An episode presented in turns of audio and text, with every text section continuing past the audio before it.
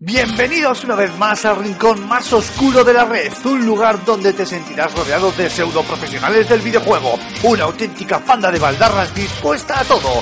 Agárrate los machos porque aquí y ahora comienza Level Up.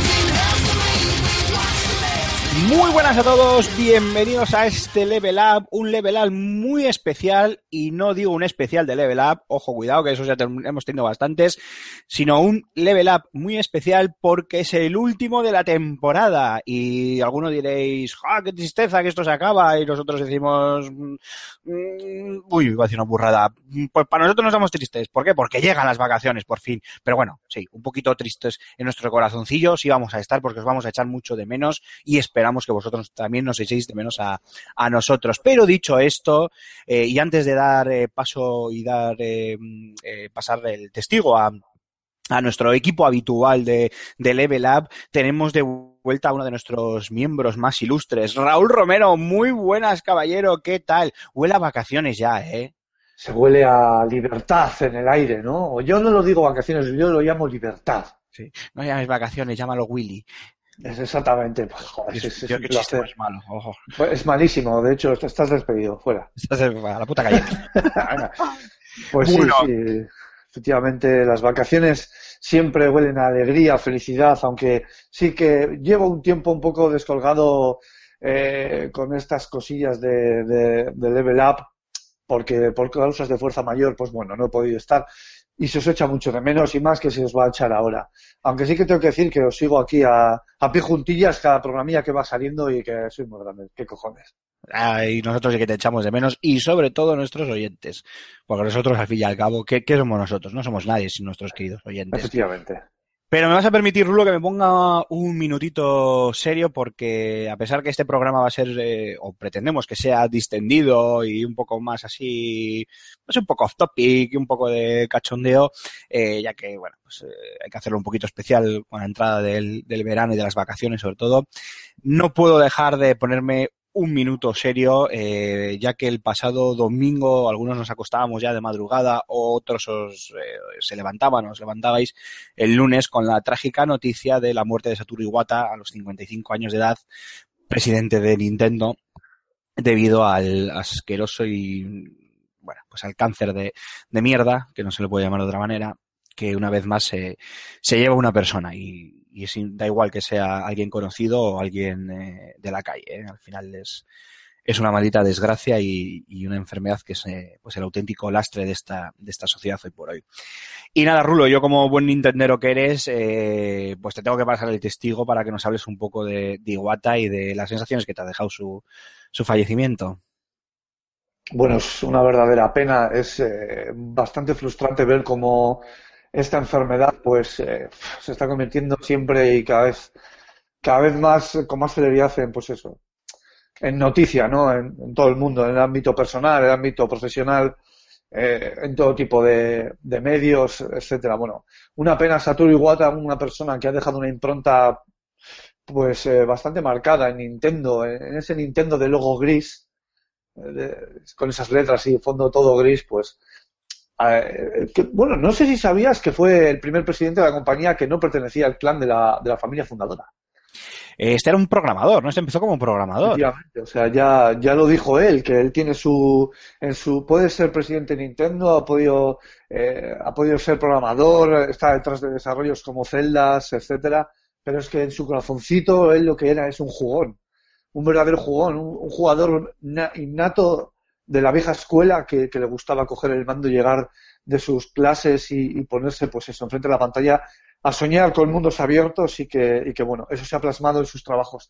Ha estado a cargo de la compañía, la ha llevado de forma, vamos a decir, correcta, porque, bueno, decisiones aparte, la compañía, pues oye, ha tenido sus altibajos y también hay que saber estar ahí, saber capear. Y Satoru Iwata, pues, eh, el momento en el que más, el momento en el que menos, pues ha capeado, ¿no? Entonces eso es intachable. Una verdadera pena, una grandísima pérdida para la industria. Y ahora creo que Miyamoto y Takeda, creo, eh, bueno, no, Miyamoto seguro, eh, va a coger las riendas de, de la compañía. Y bueno, yo espero ver otra vez el logo rojo antiguo y, que volvamos un poco a las andadas. Una verdadera pena y la verdad es que eh, rotos de dolor al ver estas, este tipo de noticias, ya no solo por, por el personaje que es, que también duele, sino por todo lo que hay alrededor de ello. Ha sido, ha sido terrible, creo que ha sido un, sin entrar mucho en detalles porque no presta, pero eh, ha sido una, un cáncer en, la- en los conductos biliares, ¿no? O algo así creo que ha sido Eso es. tiene una alta tasa de mortalidad y, y, bueno, se le detectó en uno de sus eh, exámenes habituales diarios, o sea, rutinarios y bueno, se le quitó, se le extirpó la mayor parte del tumor de forma urgente y, en principio estaba todo correcto, pero ya sabemos cómo es esto, no puedes bajar la guardia ni, un segundo y bueno, la consecuencia pues es la que todos sabemos. Bueno, pues creo que si no recuerdo mal, 13 años ha estado Iwata al cargo de, mm, o enfrente, vamos, en la dirección de, de Nintendo y, y bueno, pues como tú bien dices, eh, decisiones aparte, eh, lo habrá hecho mejor, lo habrá hecho peor. Eh, siempre es una rabia no poder pasarnos ese, ese monstruo final, que es el, el cáncer y que, y que por desgracia, pues, pues un grande como este, como este hombre se nos vaya porque, porque se le ha terminado la partida. Así que nada, que descanse, que descanse en paz. un abrazo para toda la familia nintendera, tanto la familia del propio Iwata como la familia de Nintendo Japón, la familia de Nintendo España y la familia, al fin y al cabo, de, de todos aquellos eh, jugones que, que, bueno, pues que, que habéis casi nacido con, con Mario debajo de- del brazo. Pero bueno, yo creo que no nos vamos a poner más eh, serios con, con este tema. Eh, a lo dicho, que descanse en paz Iwata y vamos a cambiar, vamos a pasar de, de página o vamos a intentar pasar de, de página. Y si te parece, Raúl, ya que estamos en un ambiente distendido así entre colegas y ahora que no nos oye nadie, eh, ¿cómo ves? ¿Qué te ha parecido este, estos primeros seis meses de- del año? ¿Qué, ¿Qué te ha parecido el E3? ¿Qué te han parecido los juegos que han salido hasta ahora? ¿Cómo, que, cómo te parece que va la nueva generación? Cuéntame. Bueno, la nueva generación, yo creo que, que la nueva generación acaba de, de abrir la vela mayor y que Sí, acaba ¿no? de, de coger pista y despegar en el amplio sentido de la palabra, ¿no? Ya, ya iba siendo hora que la nueva generación fuese nueva generación. Y ha habido varios estandartes eh, para ello, pero es que para mí, en lo que vamos del año, eh, tenemos el Batman, que es un clarísimo ejemplo de ello. Tenemos eh, The Witcher, The Witcher 3, que para mí es pff, juego de juegos, The Witcher 3. O sea, para mí, No hemos hablado nada de Witcher 3 en, en Level Up. no, Nada. ¿verdad? Pa- como yo no había hablado, pues nada, simplemente pues eso, que para mí es juego de juegos, sí se han sacado y ya está. Y bueno, el E3, ¿qué decir del E3? Se ha enseñado mucho, eh, se ha retomado el espíritu de, del E3 de generaciones pasadas, tocando el corazoncito con el tema de, del Semue, con el tema de Final Fantasy VII, que al final parece que no va a ser exclusiva de Sony. Y, y el tema de la retrocompatibilidad de, de Xbox 360, que es que me parece un paso bastante importante. Ahí Sony ha reculado un poco, pero claro, eh, siendo Sony teniendo el tema de PlayStation Now, ¿quién cojones quiere retrocompatibilidad? ¿No? Si te pueden cobrar los juegos. Claro, claro, ob- obviamente, obviamente. Obviamente. Poderosos caballeros don dinero. Te has, te has olvidado de, de, de The Last Guardian. The Last Guardian, un juego cuyo desarrollo empezó hace eones en Sí. el Atari 2600 y que Yo creo que empezó a, a programarse a la vez que el Duke Nukem Forever. Sí, efectivamente. Ya en las Sagradas Escrituras, apa- escrituras aparecía el de las Guardian empezando ya a escribirse el guion. Eh, yo no A mí me ha parecido un poco raro el juego, o sea, muy en la línea de, pues eso, Ico, típico, sí. sí, Shadow of the Colossus y tal, que la estética me parece que está muy bien, pero joder, tío, yo creo que le falta, le falta un punch a ese juego, tío, le falta un aire, no, no sé, no. A ver, a ver, veremos, veremos. Eso habrá que, que mm, habrá que esperar a, que lo tengamos. Es que yo ya me río porque como, como Sony, pues eso, eh, tocó la fibra, pero lo hizo de forma un poco tramposilla y lo digo con todo Sí. cariño, que ya lo hemos comentado en, en Level Up largo, largo y tendido. eh, yo me río porque, bueno, no sé cuándo lo, cuándo lo veremos. Solo ponía que en 2016, luego salieron rumores de que Sony pues parecía que había gente interna de Sony que decía que no estaban seguros de que fuese a llegar en 2016. O sea que esto puede volver a convertirse en el, en el cuento de nunca acabar, pero bueno, Pues sí, efectivamente. Y bueno, sin más. eso es. Y por lo demás, ¿cómo ves el resto del año? Lo que es- todavía está por venir, que no es poco. Joder, lo que está por venir. Puf, pues tenemos al, ahí a- al aire tenemos el Metal Gear que está ya en septiembre, que llega ya mismo. Un juego que, que bueno, digamos que es una rúbrica en Kona- eh, para, para el final de Konami, ¿no? Eh, con Kojima, esa, esa historieta que han tenido ellos dos, esa incompatibilidad de caracteres y que bueno, eh, tenemos ese, ese Metal Gear que lo tenemos ya mismo para poder jugar en septiembre, dentro de un mes, dentro de, un no ni na, y que bueno, que, que hay muchas ganas de jugarlo. Tenemos también el Until Dawn, que tenemos que sale eh, a finales de agosto, habrá que ver el juego. Luego tenemos también el Fallout 3, que sale también ahora en octubre, creo. Tenemos los, los sabidos FIFAs Pros. El Fallout Eh, 4, querrás decir. Per- Perdón, perdón, perdón, el Fallout 4, el Fallout 4. No, no asustes a los oyentes, No, que no. alguno va a decir, ¿cuándo han grabado estos del programa? El Fallout 4, el Fallout 4, que tiene una pintaza pues, pues muy seria. Además, Bethesda, que sabe jugar muy bien sus, car- sus cartas, eh, eh, mostró gameplay, o sea, mostró un motor de juego tal cual, nada de, de CGs ni de leches, así no hay eh, cabida para los downgrades, que sepamos. Y, ¿y qué más podemos tener por ahí a final de año? Ah, sí, la remasterización, ¿no? El, el Gears of War. El Gears of War. El Ultimate Edition, Eh, el Fallout eso 4, es. efectivamente. Hay ganas ya de cogerlo, ¿eh? Uf. La última, eso es, y luego tenemos también, ahora va a salir un poco la remasterización del, del God of War 3, que sale ahora, el 15, ya, el paso mañana, creo, o al otro, o sea, ya mismo. Bueno, para cuando se emita el programa, pues igual ya está ya Sí, a la venta en las es, Y eso. no me quiero, no quiero dejar pasar el tema de dos, dos, eh, dos historietas. Una es el Rise of the Tomb Raider, que también sale. Para ¿Qué, qué ganas le tengo? Al, al que más ganas le tengo junto con, con Bruto, Alex ¿no? Software. Bruto, ¿no? Lo siguiente lo mostró. O sea, Crystal Dynamics es un, es, es un estudio con talento, talentoso y, y bueno, ahí, ahí están las pruebas. Y por último, quiero darle un cabezazo a Nintendo, a Nintendo compañía, un cabezazo así bien dado en toda la- el pecho sola, porque claro, Tío, no sé. ¿qué, qué cojones están pensando? O sea, yo entiendo que tienen ahora un galimatías importante dentro de la compañía, pero joder, macho, no ha demostrado que va a su puta bola. O sea, Nintendo ha demostrado Por que si, va a su por si- puta bola. por si no lo sabíamos ya. Y no Por si lo no lo sabíamos ya, pero es que están haciendo daño a los seguidores de Nintendo de toda la vida. O sea, es que están, están haciendo daño. O sea, ¿qué es eso de, de, de- Star Fox, tío, cero? O sea, es, joder, hay un vídeo de internet, tío, que vi el otro día, que es una comparativa gráfica entre el Star Fox de Nintendo 64 y el que presentaron, macho. Y es que tampoco había tanta diferencia. Te lo juro, yo lo vi y dije, no puede ser. O sea, internet, tío, todo puede ser posible, pero es que yo hasta que no lo veo no lo creo. Pero es que están mostrando cada cosa que es que daña a la vista. Como no lo mejoren un poquito, tío, es pa' qué hostia nos hemos comprado una Wii U. O sea, es que duele de verdad, no mostraron nada de Zelda.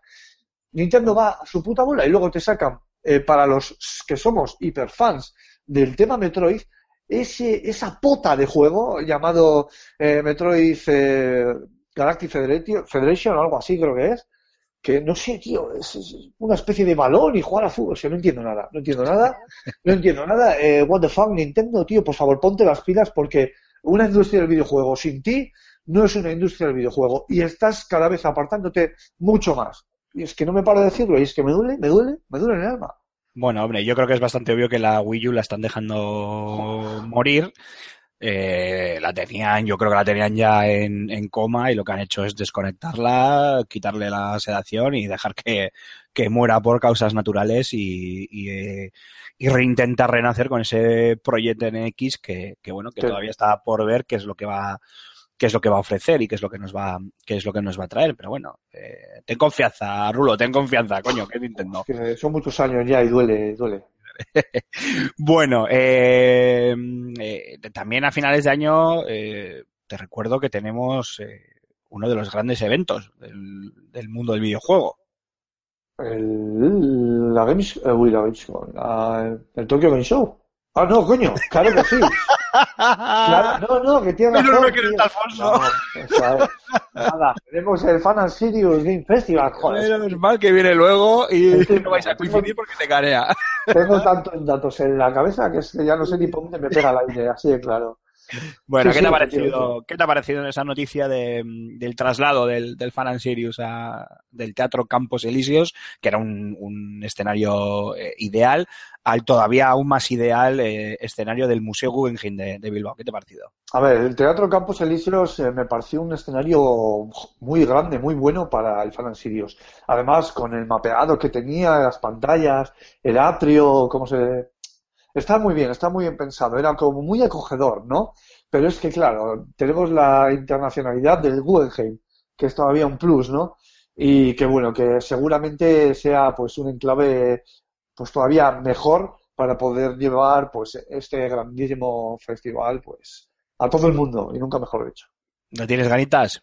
Sí, sí que tengo muchas ganas. Espero estar allí toda la semana si, si el cuerpo me lo permite, las ganas y mis compromisos me dejan y, bueno, espero ver a muchísima gente que nos escuche por allí y, y poder charlar un ratillo con ellos. Joder, es que estaría, estaría genial que los, eh, los oyentes que, que puedan se acercasen a, a Bilbao a, a disfrutar de, pues, de los diferentes eventos de, del Fan and Sirius, porque hay que recordar que también existe esa fanzone donde se podrán probar eh, videojuegos, competir en torneos, eh, etcétera, eh, concursos de cosplay y todas estas eh, historias, aunque bueno, todavía no sabemos la programación de, de, este año, que seguro que hay novedades, pues como siempre, como va creciendo, pues la verdad es que estaría genial que los oyentes nos dijesen que van a venir y, oye, organizar una quedada level up con ellos y, y por qué no, ¿no? Conocernos en, en persona y quién sabe incluso buscar un emplazamiento y grabar un, un programa especial o algo así. La verdad es que estaría, estaría bien, estaría bien. O sea, Nosotros plantearlo, ¿eh? estaría- pero bueno, a ver, a ver, que todavía queda mucho, así que,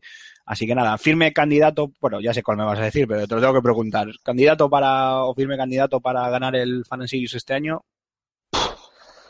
Bueno, pues a mí, me, a mí, a mí el corazoncito me dice que el The Witcher o el Fallout me puede decir el corazón, el corazoncito, pero la mente me dice que el Batman.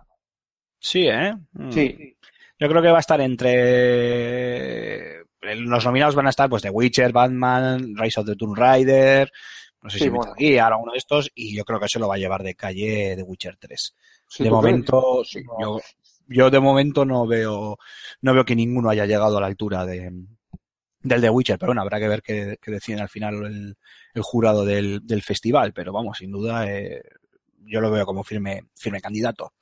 Y momento off topic, eh, Rulo, tío, que ayer me acordé de ti, eh, Sí, total, off vamos, topic, ma- más que ayer el otro día, eh, porque me vi que la tenía pendiente 47 Ronin y dije, joder, tengo que preguntar a Raúl por esta película seguro que la ha molado. Porque a, mí, a mí me gustó.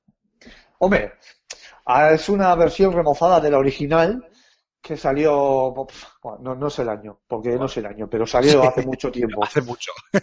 hace eones.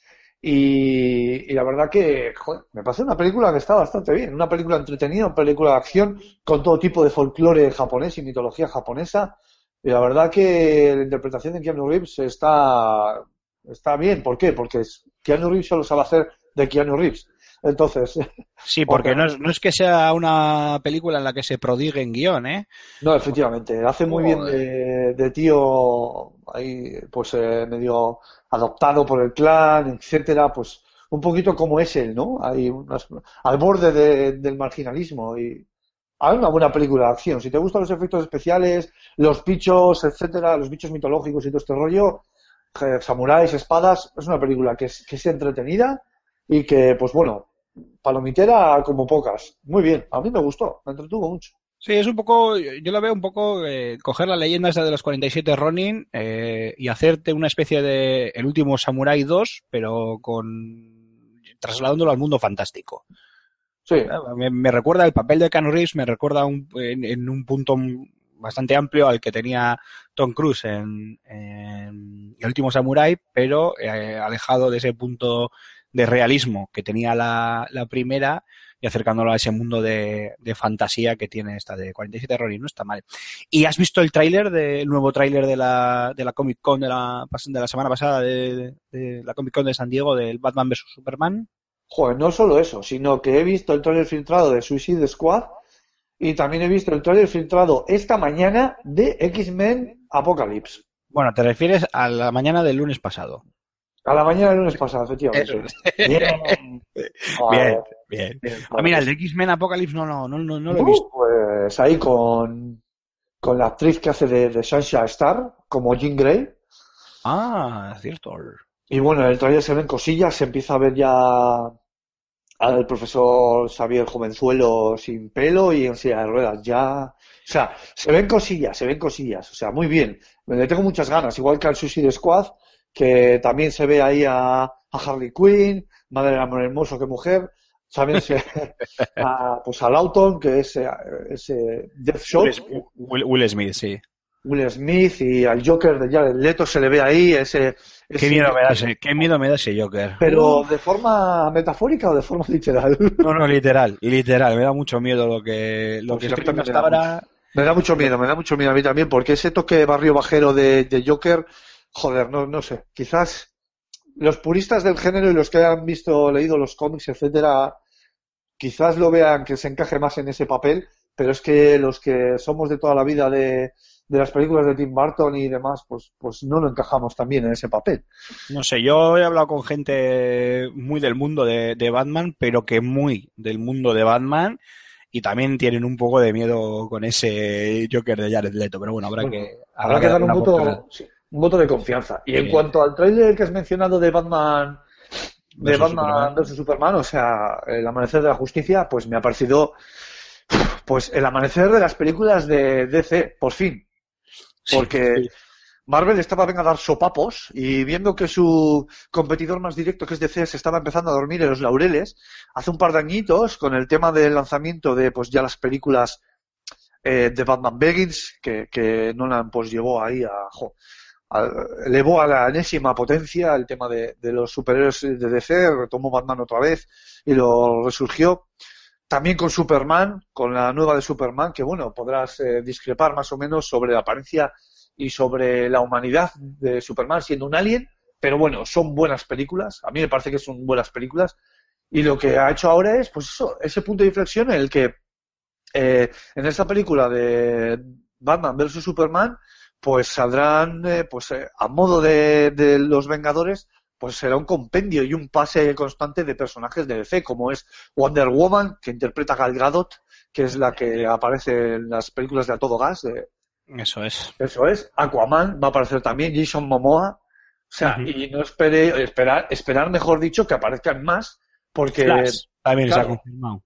está confirmado Flash. Es que, claro, y, y ahí está, es el amanecer de la justicia y es la película el que va a coger y va a catapultar a, pues, a todos los superhéroes de DC a ponerles a la posición donde, donde deben, porque recordemos que Marvel no sería Marvel sin, sin Detective Comics. O sea que muchísimas ganas y el tráiler pues deja mucho que ver, deja mucho ver, o sea, hay mucho contenido, o sea, estamos viendo pues cómo la sociedad eh, empieza a repudiar un poco a, a Batman, ¿no? Le llama falso Dios, le empiezan a confundir, se han visto en imágenes, han A Superman, a Superman. perdón, a Superman.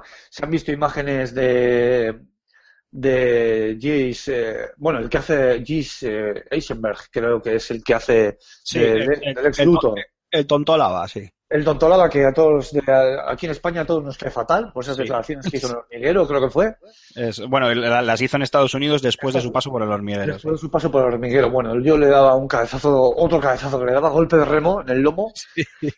Y, le, le metía con la mano abierta, le dejaba calvo para la próxima película. efectivamente.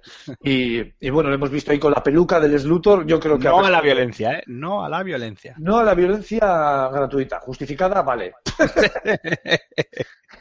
y bueno, pues eso, que fuera parte de todo esto no me parece que sea mal actor, o sea, las pelis que ha hecho, pues bueno, pf, dentro de sus papeles y sus posibilidades, el acting no ha estado mal, así que vamos a darle un voto de confianza y des- desde luego de todas las pelis que se han anunciado en la Comic Con, de esas tres, la que más espero evidentemente es, pues eso, eh, ver al, al Batman de, la- de Ben Affleck, que yo, a pesar de todo, sí que le tengo ganas, eh, ¿por qué yo no? también, ¿eh? yo también. Yo he hablado mu- mu- mu- mucho, muy largo y tendido con mucha gente sobre, sobre la elección de Ben Affleck y cada poquito que se está mostrando de, de la película, más convencido estoy de que ha sido un, un acierto. De hecho, creo que ya está confirmada una película de, una nueva película de Batman, solo Batman, eh, dirigida, eh, eh, interpretada y también con el guion de, del De propio. Affleck Sí, así que es. como actor, eh, pues no es que sea un enorme actor, ni mucho menos, pero sí es un gran director. Y desde luego, dirigirse a sí mismo en un, en un papel tan, tan difícil, tan difícil por,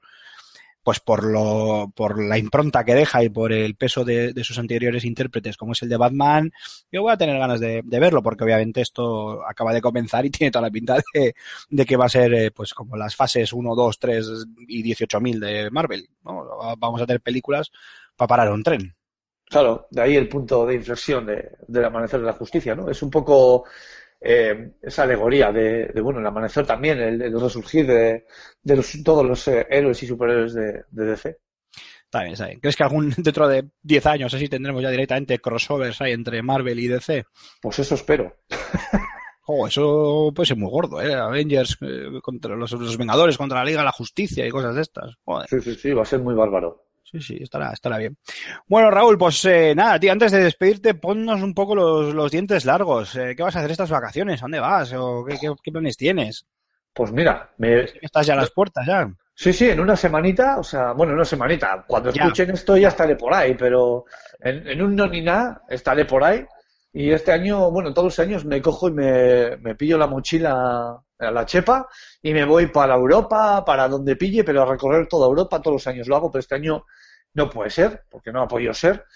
Eh, don Dinero es un caballero sin vergüenza y pues es lo que hay. Así que nada, me bajo para Alicante, me voy para la zona de por allí a, a meterme a las agüitas más templadas, porque aquí en el Cantábrico, incluso en verano, pues eso, los perros van con bufanda. Sí. Y, y, pues muchas ganas de, de, ir, estar, de desconectar y ganas de retomar otra vez eh, al volver, pues todo el rollo de juegos, level up, etcétera, etcétera. Bien, bien, bien. Bueno, eh, sobre eso tenemos algunas cosas que, que, comentar, pero bueno, me parece bien que lo cierres así, porque eso lo tenemos que comentar ahora cuando dé paso al resto de los, de los compañeros.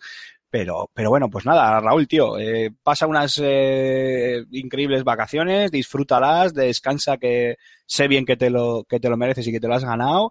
Y nada, esperamos tenerte aquí a la vuelta. ¿Vale, pues tío? Nada. Hablamos. Venga.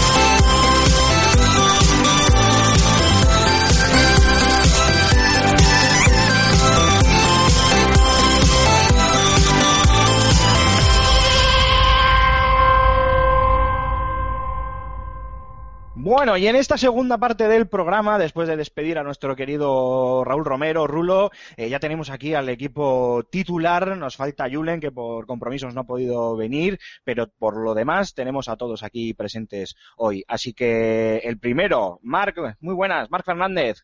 Caballero, repite usted, ¿qué tal? ¿Vuela vacaciones ya, no? ¿O qué? Digo, no podríais acabar sin mí, ¿eh? Me has tenido que llamar para que venga aquí a dar por saco, como siempre. Bueno, tengo que decir que yo, claro, yo con Raúl me he venido arriba ya diciendo que final de temporada y demás. En realidad no, porque Level Up no termina las temporadas en, en verano. Lo que vamos a hacer es el parón estival correspondiente, pero la temporada eh, seguirá en, en septiembre, seguiremos con la primera temporada y con el episodio 21 de Level Up y consecuentes, y consiguientes, mejor dicho, y terminaremos en, en Navidades. Lo que pasa que, claro, yo con esto ya de las vacaciones, pues me vine arriba, estaba dando por hecho que terminábamos la, la temporada y no, no era, no era exactamente así. Antonio Santo, eh, director de Va de Juegos. Muy buenas, caballero. ¿Cómo se presenta el verano? Pues se presenta muy caluroso en forma de lluvia de fuego. Vale, no intentemos, no intentemos hacer los mismos chistes por tercera semana consecutiva, por favor. No lo sé, a mí es que este fuego me disuelve la memoria y los recuerdos y no, no sé, no me encuentro, no me hallo, no me hallo. Pero bueno, bien, bien, sobrevivimos. Perfecto. Y Alfonso Gómez, di- eh, director de Fan and Sirius. Muy buenas, caballero. ¿Cómo se presentan las vacaciones? Que sé que tú también las tienes ya a la vuelta de la esquina. Contando las horas, tío. Eh, no te digo más. El viernes es el último día, por así decirlo. O sea, hoy de- es, hoy es tu último día, quieres decir, me ¿no? efectivamente. Hoy que me escucha la gente, no el día que grabamos. Hoy, en estos momentos, después de colgar el micrófono, me voy de vacaciones. Qué Y No sé, no sé si tiene más ganas él de irse o nosotros de que se vaya. O el resto de que me vaya, efectivamente. Bien. Se presentan, se presentan bien. No voy a hacer nada muy especial, pero es- eso de desconectar, de mirar el móvil de vez en cuando y no estar pendiente de ciertos temas, siempre viene bien a todo el mundo. O sea que vamos. Temas es de mí, vamos. Efectivamente. No ver el G-Talk con conversaciones de Antonio de Kiyo Kusha, importante. Hostia, siempre que eso, se me ponen los huevos de corbata. Está bien eso, está bien eso. Bueno, pues un poco con la misma tónica que, la conversación que he tenido anterior con, Raúl, eh, pues este programa yo quiero que sea un poquito más distendido, que hablemos un poquito pues de, cómo ha empezado este año videojueguil y qué esperamos de, lo que resta. Eh, pero por desgracia tengo que ponerme un minutito serio y os paso ahora mismo el, el testigo, porque como bien sabéis, esta misma semana, el domingo por la noche nos acostábamos, o el lunes por la mañana nos despertábamos con la noticia del, del fallecimiento de Satoru Iwata a los 55 años de edad, eh, expresidente ya de, Nintendo, obviamente, eh, por el maldito por el maldito cáncer. Así que nada, no, no puedo dejar escapar eh, ese tema para pues, para preguntaros a vosotros qué, qué, cuerpo no y qué sabor de boca os ha dejado os ha dejado la noticia. Eh, Corma, que empiezo por ti. Ostras, pues la verdad es que fue mm, totalmente inesperado porque no sé si no había dormido esa noche, me tuve que acostar por la mañana y me desperté. Lo primero que hice fue encender el ordenador, coger y ¡pum! La noticia en la cara en Twitter y, me pilló bastante, bastante trastocado y, y, bueno, la verdad es que es una, es una verdadera lástima por la labor que ha hecho este hombre y tan, tan joven, ¿no? A la edad del 55 años es una pena, es una pena en todos los sentidos. Hombre, eh, 13 años creo que ha estado al frente de la, de la compañía nipona, eh, un hombre que además no venía de, de la saga familiar que llevaba la, presidencia de, de Nintendo y que además eh, nació como programador de videojuegos, quiero decir que alguien que conocía la industria desde dentro y literalmente hablando. Antonio Santo, ¿qué, qué, qué cuerpo se te quedó a ti? Pues eh, lo mismo puedo decir, la verdad es que es, muy- es una cosa de estas que te deja un poco sin, sin habla, porque bueno, todos sabíamos que estaba enfermo, pero como ha seguido al frente, como quien dice, hasta el último momento, la verdad es que ha sido bastante sorprendente. Eh, hay que recordar, como muy bien has dicho, que más allá de, su labor como ejecutivo, sobre todo él siempre decía que, que- que en su cabeza él se veía como un desarrollador de videojuegos y, y además uno legendario, un tío que ha hecho eh, Earthbound, pues hay que tenerle, hay que tenerlo en respeto. Y bueno, al frente de Nintendo, vale que últimamente eh, la compañía esté viviendo una etapa peor, pero también ha sido el responsable de, su etapa más brillante económicamente hablando, que fue la de Wii y Nintendo DS. O sea que deja detrás de sí un legado de, de gran importancia. Y como, como dice Mark, pues que se muera alguien que, que, bueno, que todavía tenía vida por delante y que podría haber hecho muchas cosas, pues siempre, siempre es una pena. Hombre, no, no, está claro que, que eh, la lacra de- del siglo, bueno, iba a decir del siglo XXI y del siglo XX eh, es el cáncer, ¿no? Una vez superado, por lo menos en lo que nos, en el mal llamado primer mundo, una vez superada la mm, eh, mortalidad, por decirlo así, de- de- del SIDA, ¿no? Que se ha convertido, que se puede convertir en una enfermedad crónica, aunque, bueno, ya sabemos que eso es muy relativo y habría que hablar con, con los países del también mal llamado tercer mundo, pues yo creo que la gran lacra es el, es el cáncer. Y sea una persona, lo he dicho con Raúl y lo, lo repito ahora, ¿eh? sea una persona famosa un total desconocido, eh, cuando alguien, como tú bien decías, Antonio, tan, tan joven, ¿no? De, pues eh, eh, pierde la vida eh, con pues cuando se le presupone todavía muchos años de, de la misma y muchos proyectos de por medio, pues como yo creo que a, todos se nos, eh, se nos va un cachito de alma, ¿no? Y cuando encima es un personaje famoso de estas características, que a nosotros en nuestro ámbito además nos toca tan, tan de cerca, y que se me entienda lo que quiero decir cuando digo de cerca, pues efectivamente es, es, es como muy impactante. Alfonso, ¿a ti qué, qué, qué- qué cuerpo se te ha quedado? Bueno, creo que nos queda, que todos nos hemos quedado impactados. Primero también por una cosa que creo recordar que no sé si comentó Antonio en un level up o, lo comentó en algún momento en el que sé que lo dijo Antonio y es que todavía en este sector en esta industria no estamos acostumbrados a que se nos mueran nuestras figuras no es decir bueno ya se ha vuelto Ralph Baer y demás eh, pero no se nos ah, y bueno hay algunos y más desarrolladores eh, ojo se han muerto de videojuegos ya sea por alguna enfermedad o por algún accidente pero eh, todavía no estamos preparados para el día que llegue, que llegará en el que Miyamoto se va a morir. O sea, este señor, Miyamoto, se morirá un día, ¿no? Y Iwata eh, es otra de esas figuras. Se ha muerto por un, por un cáncer, se ha muerto muy joven, obviamente, con 55 años. Además, cuando acababa de, eh, no sé, tal vez de asentar las bases de una nueva Nintendo, o por lo menos empezar a poner las, las piedras de una nueva Nintendo, que saber ahora quién es eh, el responsable de coger el timón y de continuar con el legado de, Iwata. Y, es, es una pena, ¿no? Porque esto es como todo, ¿no? Cuando uno se muere es cuando empiezan a hablar bien de él y a muchas veces incluso a ponderar su, su trabajo y a medirlo con una vara de medir muchas veces justa, ¿no? Eh, hasta que Iwata no se murió no me senté eh, realmente a pensar lo que, lo que ha significado este señor para Nintendo, ¿no? Más allá de que evidentemente fue el primer presidente eh, que no pertenece a la saga de los Yamauchi, eh, que son los, los, los dueños y creadores de, de Nintendo, vamos, y fundadores de Nintendo, y te das cuenta, como bien dice Antonio, que este señor, eh, además de venir, de tener la trayectoria que tiene como creador de Earthbound, como creador de Kirby's Dream Land, ojo, es que son dos titulazos, o sea, no estamos hablando de, de que no somos moco, moco de pavo, cualquier precisamente. cosa, ¿no? Y, y que llega a ser presidente y le da los mejores años eh, de la historia moderna de Nintendo, eh, tiene, tiene una importancia capital, ¿no? Un señor que además de plantar las bases de la Nintendo del futuro, con su aproximación al mundo de los móviles, con retomando incluso eh, la Nintendo juguetera con los eh, Amiibo, que son todo un éxito y demás, eh, un señor que ha cambiado, obviamente, me imagino que asesorado la forma de comunicarse, ¿no? La forma de comunicar al consumidor, eh, decidiendo directamente apelar a ellos por las nuevas vías de comunicación que hay e involucrándose ¿no? con ellos. Muchas veces eh, eh, nos, nos, reímos cuando, cuando vemos a algunos ej ejecutivos o directivos eh, apelando al jugador o comentándole ciertas cosas en conferencias o en vídeos y este señor lo ha hecho y siempre lo ha hecho de una forma muy natural, de una forma muy divertida. No tengo para olvidar el unboxing de la Wii, por ejemplo, poniéndose los guantes, diciendo ahora me siento un poco Mario, eh, anunciando las nuevas consolas, hablando de los diferentes juegos, o los Iwata Ask, que son eh, una auténtica mina leer las entrevistas que él tiene con los equipos de desarrollo de según qué títulos. No sé, eh, me ha dado me ha dado muchísima, muchísima pena y eh, cuando volví del E3 recuerdo que me faltaba por ver la, la, el Nintendo Direct de Nintendo que no lo pude ver en, en Los Ángeles y me sorprendió mucho, ¿no? Que hiciesen aquel Nintendo Direct con los, con los teleñecos, ¿no? Bueno, mm. con los muñecos de Iwata, de, de Reggie, de Miyamoto y tal.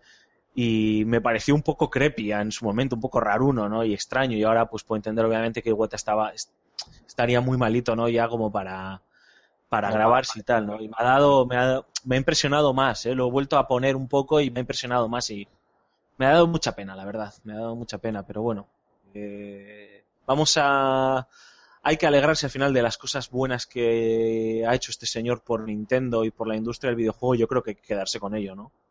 Tú has dado ahí, Alfonso, un- una pequeña noción que yo creo que, que para que nos demos cuenta de hasta qué punto es joven esta industria. Es que es, es verdad, no estamos acostumbrados a que se mueran los referentes. O sea, Es que lo dijiste ¿cuánta tú, tío. gente- claro, Es que es verdad, macho. ¿Cuánta gente puedes recordar, digamos, de los míticos o de los, de los grandes desarrolladores, de los fundadores de esta industria que digas, pues mira, este, este señor, pues, pues tal, murió en tal fecha? Es que, eh, yo que sé, estaba pensando, Clive Sinclair, el creador del Spectrum, es un señor con 74 años que ahí está. Ya no se dedica a esto, pero, pero ahí está. ¿no? Que no es como, como otra prensa, que bueno, que está preparada, que sabes que tales personajes eh, tienen tal edad, o llega el momento de hacer un homenaje o tal. Aquí es que, claro, esta industria con 30, 40 años ya eres un senior. Sí que, sí que es verdad que, vale, a nosotros nos ha pillado muy por sorpresa em, la muerte de, del señor Iwata, mm, sobre todo por lo que decís, porque no estamos acostumbrados a, a que se mueran. Y si hay alguno que se pone enfermo, o eh, Yoshinori Ono, luego suele recuperarse o salir del paso, mm, sin decir mucho, a lo mejor él ya mm, se olía algo y digamos que a nivel empresarial pues ha hecho sus, sus- sus predicciones, más que nada para, para mirar a ver cuáles son sus herederos, porque sí que es verdad que los dirigentes de Nintendo ya están mayorcetes, por así decirlo, y bueno, pues para no dejar un poco el futuro de la, de la compañía, al menos de la dirección, un poco, un poco al aire. Pero vamos, que yo creo que él, eso ya, ese tipo de cosas la- las tenía ya más o menos en mente, que esto puede pasar. Así que, pues, vamos a, vamos a hacer nuestras predicciones. Digo yo. Sí, sí, un tipo además, eh, o sea, yo creo que tampoco hace falta que si alguien quiere informarse de todas las cosas que ha hecho Iwata, eh, nosotros hemos, tenemos un artículo en Va de Juegos muy, muy interesante escrito por José Carlos, eh, luego en multitud de webs, en Kotaku, por ejemplo, tienen eh, un artículo también en memoria de, de Iwata muy, muy bonito y ha, ha tenido detalles muy importantes para que entendamos un poco la filosofía, o sea, los japoneses son muy especiales a la hora de hacer los negocios, a la hora de entender sus relaciones con el resto del mundo, incluso sus relaciones con los accionistas. Eh, Nintendo es una empresa muy, muy particular eh, por ser japonesa y por los y por la forma en la que él ha dirigido algunos de sus directivos y entre ellos Iwata, ¿no? Eh, cuando, cuando Iwata cogió el timón de esta empresa y no iban las cosas como iban y pasaron aquellos años por el desierto en el de transición entre GameCube y Wii, este señor se bajó el sueldo a, a la mitad para no despedir a gente. Eh, se enfrentó a los accionistas que le pedían, eh, le pedían, es que eh, se pueden ver las preguntas de los accionistas, los Q&A que tienen con accionistas están en la página de Nintendo y hay algunas que son demenciales. Evidentemente el accionista está para lo que está, ¿eh? Obviamente, ¿eh? no vamos tampoco a cargar las tintas contra ellos, ¿no? Pero hay algunas reacciones y algunas preguntas cuestionándole a, a Iwata que, que han sido que han sido demenciales, ¿no? Y este señor se enfrentaba a ellos poniendo la piel, por así decirlo, para, para que no se tocase a, a, los desarrolladores, a los programadores y a los creativos, ¿no? Diciendo que si un programador, si un desarrollador de, de, Nintendo siente que puede perder el puesto de trabajo en cualquier momento, no va a hacer los juegos que nos han hecho una empresa legendaria, ¿no? O sea, eh, no sé, eh, ha tenido esos detalles que, que ahora vistos en perspectiva incluso le dan ese halo de épica, pero que cuesta muchas veces comprender y entender en, este mundo en el que vivimos hoy día, ¿no? Yo creo que pues está bien recordarlos en un día como hoy y que, pongamos en perspectiva la figura de, este señor, ¿no? Y sobre todo porque la, persona que le tenga que suceder eh, va a tener una sombra ahí muy alargada que va a ser la de Satoru Iwata, que va a ser muy difícil de, de, incluso de, de, alcanzar o de igualar, ¿no? Ya no solo en nivel empresarial, sino a nivel personal, a nivel humano, ¿no? Entonces, pues bueno, era ese detallito, vamos. Pues por cerrar el, el tema, eh, tú mismo, Antonio, eh, Nintendo, ¿ahora qué? ¿Qué perspectivas hay? Pues excelente pregunta. Eh, es difícil de, de, ver porque Nintendo está en, en mitad de una etapa de, de, modernización, por así decir, en un cruce de caminos. En, primer- en principio, eh, Miyamoto y Takeda son los que pillan temporalmente el mando. Miyamoto ¿no? dudo muchísimo que se mantenga como presidente porque yo creo Sí, que... sí, pero digo, te- digo temporalmente. Ya, ya, ya, ya. Ahí a ver qué pasa, ¿no? No queda ni idea, pero vamos, Miyamoto no creo que quiera directamente y además él se puede permitir que tiene un estatus muy cómodo, entre comillas, ahora mismo, como leyenda y espíritu de- y, digamos, alma de Nintendo, como para arriesgarse a coger un puesto que, pues, que a lo mejor le van a caer unas tortas que no, y que es lo que le gusta es desarrollar videojuegos. Eh, yo creo que Nintendo ahora tiene que elegir entre un candidato. Esto es como cuando. A ver, a ver, ojo con la comparación, ¿eh? pero para que se me entienda, como cuando se muere un papa, que siempre decimos, bueno, eh, candidato de transición, eh, candidato revolucionario, candidato conservador. Yo no sé Hmm. si Nintendo querrá optar por un, por un nuevo presidente que, que definitivamente le pueda dar un volantazo grande a la compañía o optarán por un cambio tranquilo. Eh, yo veo muy bien situado en las quinielas. Si tuviera que apostar, el presidente de, de Nintendo Europa, cuyo nombre ahora mismo no recuerdo exactamente, pero vamos, es- Satoru, Satoru Shibata. eso, Shibata, eh, no me salía bien. Eh, pues hombre, un tipo que tiene experiencia en Occidente, que tiene experiencia con el mercado de fuera de Japón y que es japonés, porque sospecho que, que es prácticamente imposible que, una, que un no japonés eh, se ponga al frente de la compañía. Yo apostaría por él, porque es alguien que puede hacer el cambio sin tampoco poner en cuestión la- las raíces y la filosofía de la empresa. ¿Opinas lo mismo, Alfonso? Eh, no, en cuanto a nombres, obviamente no tengo, no tengo ni idea, ¿no? Yo, yo sí que creo que Nintendo tiene ahora un, está en un momento, eh, entre comillas, delicado. Eh, volvemos a decirlo, lo mismo, lo que hemos comentado en su día cuando hablamos de, de Nintendo y, y Dena, la empresa que, con la que van a realizar una serie de juegos para móviles, la aproximación en el mercado móvil. Nintendo tiene muchísimo dinero, muchísima liquidez en el banco como para estar tranquilo durante unos cuantos años sin preocuparse, ¿no? Pero bueno, las cosas con, en algunas cosas, las cosas en algunos ámbitos como, como la Wii U, pues no les ha funcionado del todo, ¿no? Entonces, yo creo que eh, no tienen que volverse locos. Eh, eh, opino como bien ha remarcado Mark, que estoy seguro que eh, Satoru Iwata sabía que o, intuía que no es que puede que a lo mejor no le quedase mucho tiempo, que a lo mejor tenía que renunciar de su puesto para, para poder eh, dedicarse a intentar superar su enfermedad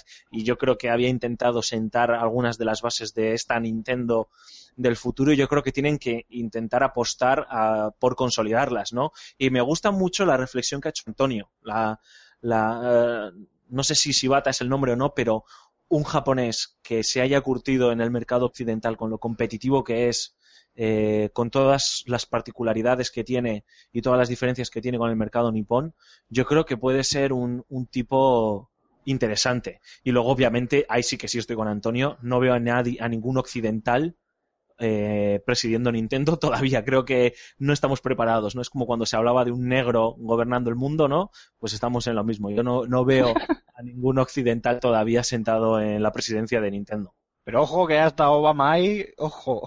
Cualquier cosa puede pasar ya. Ya solo falta una mujer gobernando el mundo. Y ya, entonces ya se acabó el planeta. No, Pero- solo falta un, un pero- andaluz de Lendakari. Efectivamente. Y de Cade, sí.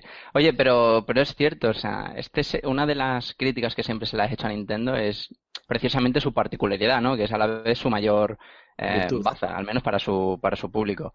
Eh, si llamamos, por ejemplo, a este señor de, de Nintendo Europa, mm, podría, esto podría considerarse como una especie de evolución, de paso a la evolución de, de una nueva Nintendo en la que, por ejemplo, idílicamente ahora aquí hablando, entraría en competición directa con eh, Xbox y, Sony, porque claro, supongamos que el hecho de traernos a, a un japonés barra europeo eh, a la dirección de la compañía, a lo mejor significa, digamos, que quieren ampliar un poco, un poco el público target y renuevan un poco lo que viene a ser su, su catálogo, se vuelven un poco más occidentales, mm, por así decirlo, que es lo que es verdad que se han intentado de alguna manera en estos últimos en estos últimos años y mm, Nintendo viene a ser una, una nueva Nintendo, una, una Nintendo Plus, por ponerle por ponerle un nombre. Así que puede ser un cambio bastante significativo porque la dirección pues lo suele ser todo. difícil veo yo que Nintendo, que tantas y tantas veces ha repetido que su guerra no va ni con, ni con Sony ni con Microsoft, de repente, aunque al final elijan a, a este hombre, a Shibata, difícil veo yo eh, que, que- que su cambio de dirección o parte de su cambio de dirección pueda ser eh, meterse en una lucha directa, o sea, eh, una confrontación directa con, con Sony. No ahora, pero a largo, a, la- a largo plazo, porque si se va renovando la plantilla y se va trayendo a lo mejor gente que, bueno, siguen siendo japoneses, pero que, mm, pero que vienen de dirigir de Nintendo de, de otros puntos del, planeta, puede ser que la cosa pues se vaya renovando poquito a poco, porque claro, esa- esas actitudes tra- tan tradicionales suelen venir siempre de, de los dirigentes, no a lo mejor de toda la compañía, que habrá partes pues que, que ni siquiera opinen, que simplemente trabajen. Y sigamos, si esas partes pues van siendo apartadas o se jubilan o, o fallecen lamentablemente como el pobre como el pobre señor Iwata, pues mm, puede significar cambios mm, a nivel de la, de la compañía. A lo mejor es que no se quieren quedar ahí estancados o tienen un nuevo punto de vista más fresco, quieren hacer evolucionar la compañía, pues puede pasar cualquier cosa. A ver, bueno, veremos, veremos eh, con el tiempo. Eh, retomando lo que has dicho tú, Antonio, de, de lo joven que es la industria, estaba mirando pues la ficha de otro de los de los grandes, uno cualquiera que se me ha ocurrido, que es Gabe Newell, que tiene 52 años. Y es que al final Claro, claro, claro. tienes, Eh, tienes toda la razón. Es que eh, eh, es que es tan tan joven que, que esto siempre nos va a pillar por sorpresa, porque salvo eso, un accidente, un accidente, yo que sé, un accidente de tráfico o lo que fuere, o una enfermedad de estas, eh, la gente, pues aquí todavía la gente es muy joven como para, para morir de, de, de y la, adulto. ¿no? generación mayor de todos, pues eso, Clive Sinclair, 74 años. Eh, Nolan Bushnell, el fundador de Atari, pues nació en el 43. O sea que 72. 72, eso es. Eh, Ralph Baer, no, Ralph Baer sí se murió hace poco. Ralph Baer Sí, se sí, murió el año pasado. Pero claro, Sí, Ralph Baer era de 1922, ese sí que era, A ese ya le tocaba, sí. sí, sí que era mayor. eh, o sea, te pones a mirar y la, lo- la generación mayor está en los 70 años, más o menos. Y estamos hablando de los de, de los de la época de los 70, que bueno, que en activo no queda ninguno. También es, también es eso, o sea, no estamos acostumbrados a que se nos muera un, un pez gordo, un dirigente. No sabemos qué pasa después. Claro, es que sí, Puede todo esto es algo, cosa. Algo bastante novedoso. Bueno, chicos, yo si os parece, eh, como queríamos darle un toque un poquito más fresco, más veraniego y un poquito más de, pues bueno, de cachondeo y de buen rollo al, al programa, aparcamos un poquito ya el tema de, de Iwata, que en paz descanse. Eh, también lo he comentado con Raúl y luego la firma de José Carlos Castillo eh, también nos va a traer su, su reflexión sobre, sobre el fallecimiento de- del señor Iwata, de Iwata-san. Eh, y si queréis ya nos metemos un poco así entre amigos y ahora que no nos oye nadie a comentar un poquito pues eh, lo que va de año, lo que esperamos, eh, etcétera, etcétera. Así que mi primera pregunta para todos vosotros es muy obvia. Estos seis primeros meses eh, de año, este primer eh, semestre, como suelen decir los, o como suelen medir los americanos los, los del tema de estudios, ¿qué os ha parecido en cuanto a, a videojuegos? ¿Qué es lo que más os ha gustado? ¿Qué es lo que más os ha decepcionado? ¿Cómo veis la nueva generación? Si por fin ya está avanzando, sigue anclada, yo que sé, cualquier cosa que me queráis decir.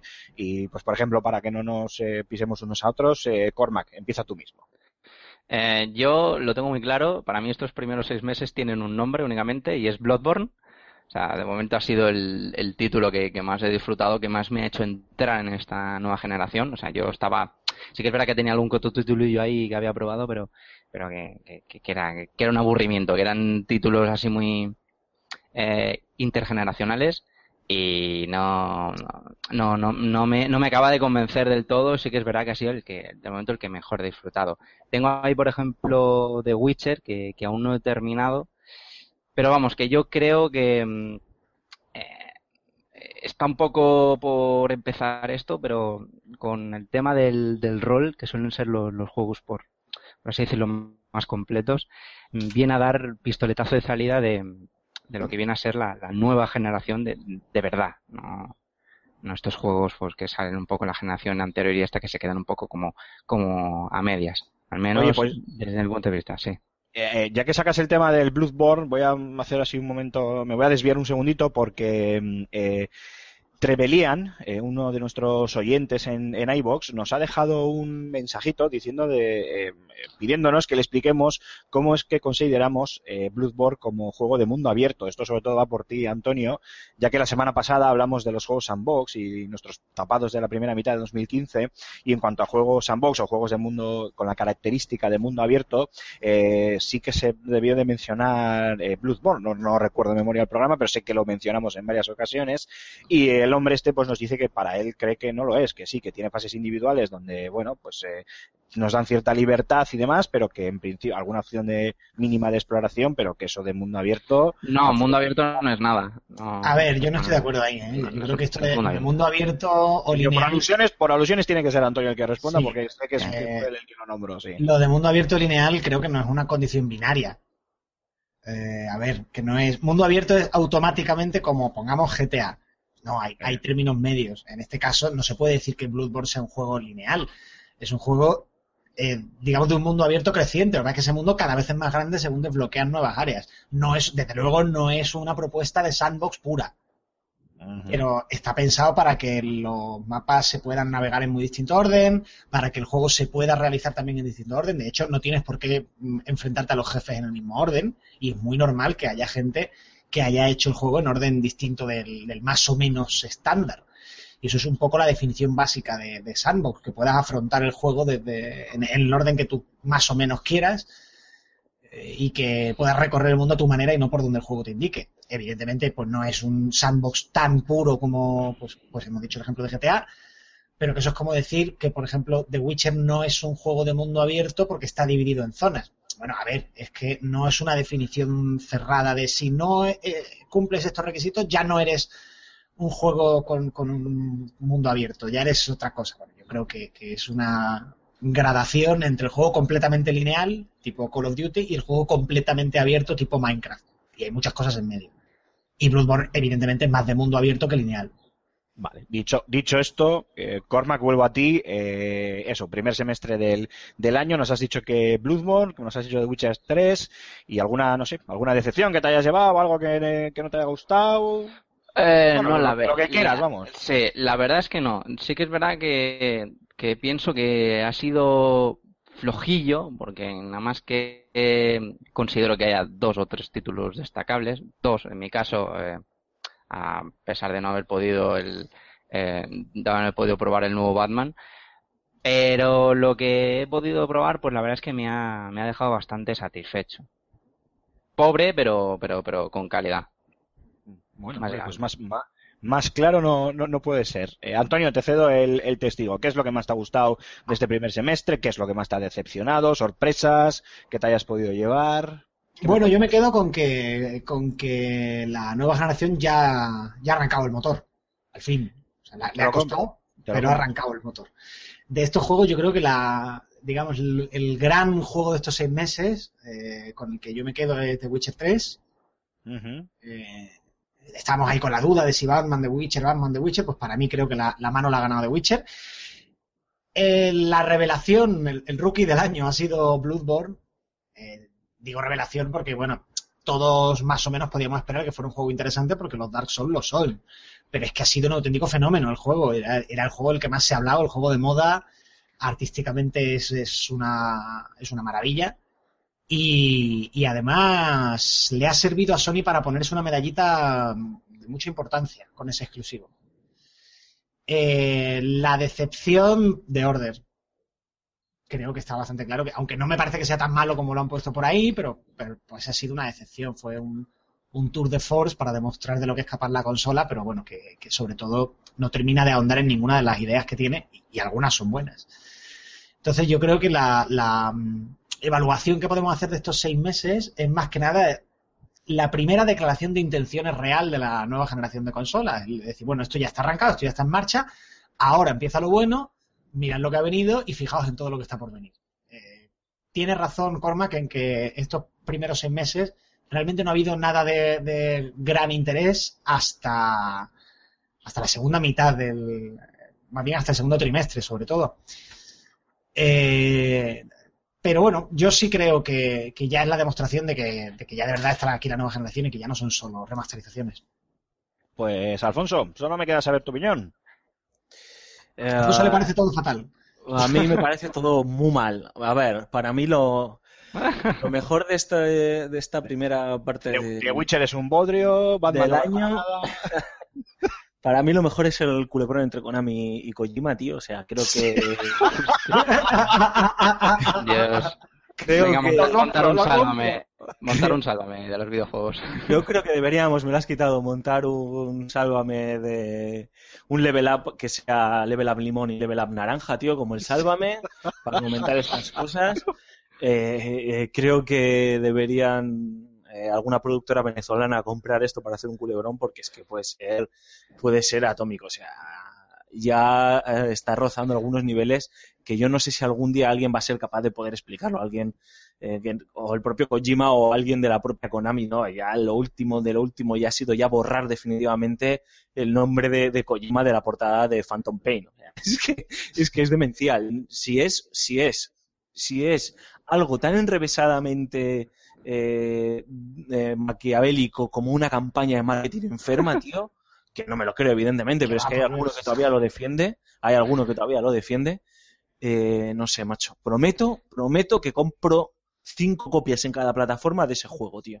Lo prometo. Yo, yo creo, yo creo que si, si al final esto todo sale a la luz, pasará como con Mercury Steam, que saldrá un ex trabajador mosqueado, pondrá un pedazo de post en algún foro random y la gente pues nos quedaremos con esa versión y ya está.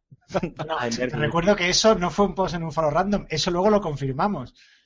Efectivamente, sí, sí, se confirmó en Vadejuegos. Sí, sí. Eh, punto .com, esa, esa, esa, se confirmó en algunos puntos de esa información Bueno, que sí, alguien puso no en todo, post. no todo, una parte. y otro se desmintió o se dejó, se dejó en el aire, ¿no? Entonces, para mí, por no repetirme, ¿no? Con los títulos que, que hemos comentado, que creo que yo estoy muy en la línea de, de Antonio. Lo más divertido de este año hasta la fecha es, está siendo todo este culebrón que va a acabar el día 1 de septiembre, por lo menos con el juego en el mercado. Y luego Y ya ya veremos. veremos. Bueno, eso sí, si si llega el juego al mercado y ya veremos si supuestamente en diciembre Kojima ya puede rescindir su contrato y me imagino que la los japoneses para esto suelen ser muy educados y tal, ¿no? Pero el periodista que consiga la primera exclusiva con Kojima lo, lo peta. Yo creo que lo peta. O Oye, sea, la que- no anécdota- va a rajar, no va a rajar. La anécdota Bueno, hay que- del, del doctor intentar. Carnavero fue, fue brutal también. Joder, ¿eh? Eso sí, fue- yo, fíjate, lo, lo había borrado de la memoria, no sé por qué no me salía, pero aquello ha sido glorioso. Tengo Sí, que volver a escribirle, oye, a ver cómo Es va lo de su supuesta demanda. Yo es que digo. por eso digo que, que todo lo de, lo de Konami Kojima está siendo, en serio, merece mucho la pena, porque lo vemos, nos, nos descojonamos, pero lo ves en, des- en perspectiva desde, desde lejos y, y dices, madre mía, o sea, ¿cómo, cómo está el patio? eh? Y ojo, vuelvo a repetir que no sabemos quién tiene la culpa, ¿eh? Nos ponemos del lado del creativo, del lado de Kojima, y porque es también lo más fácil, la empatía que sentimos por él y por sus proyectos, más allá de que nos puedan gustar más o menos, y no sabemos lo que ha pasado, ¿eh? Y- Yo creo, yo creo que Kojima se ha zumbado a la hija del presidente de Konami o algo así. ¿Qué ha pasado algo? Se ha O- salido un parda, ¿sabes? Les pillaron en la cama. O como, la, como las abejas, o sea, vam- vamos a morir después, pero primero damos por culo. Estoy viendo fotos de Kojima, tío. No sé qué clase de pacto con el demonio tiene, porque este señor tiene cincuenta y tantos años, tío. Y cada año está más joven, macho. O sea, no sé cómo, Ah, cómo pues lo hace, tío. entonces es, que es, entonces es, que es, es colega de Will Smith. Sí, pues Es como Ana Obregón, tío. Es la Ana Obregón de los videojuegos, macho. No, te voy a decir que lo- los japoneses en general, ¿eh? porque tú ves la imagen del el, el creador de... mm, De Ueda. ay, de ¿Cómo se llama Ueda, este tío. hombre? Bueno, aparte, bueno, lo de Fumito Ueda es un escándalo, pero no, no, no, no, estaba pensando en él, en, en Sakurai, Masahiro Sakurai. Sí, sí, sí. Es verdad. Ese, ese tipo, o sea, vamos a ver, lo, lo tengo ahora mismo, 44 años. Y ves la foto y dices, pero si es más joven que yo este cabrón. Es acojonante, tío, lo de los japoneses. Es En fin, y, y lo que menos me ha gustado, pues eh, para no repetir la decepción que ha supuesto The Order, eh, y, em, y huele, huele bastante. Lo podríamos comentar un poco brevemente, Antonio, ¿no? El Until Dawn, ¿no? Que lo has podido jugar un poquito. A mí también me huele un poco a truñazo cósmico. no me Eh, digáis eso, por favor.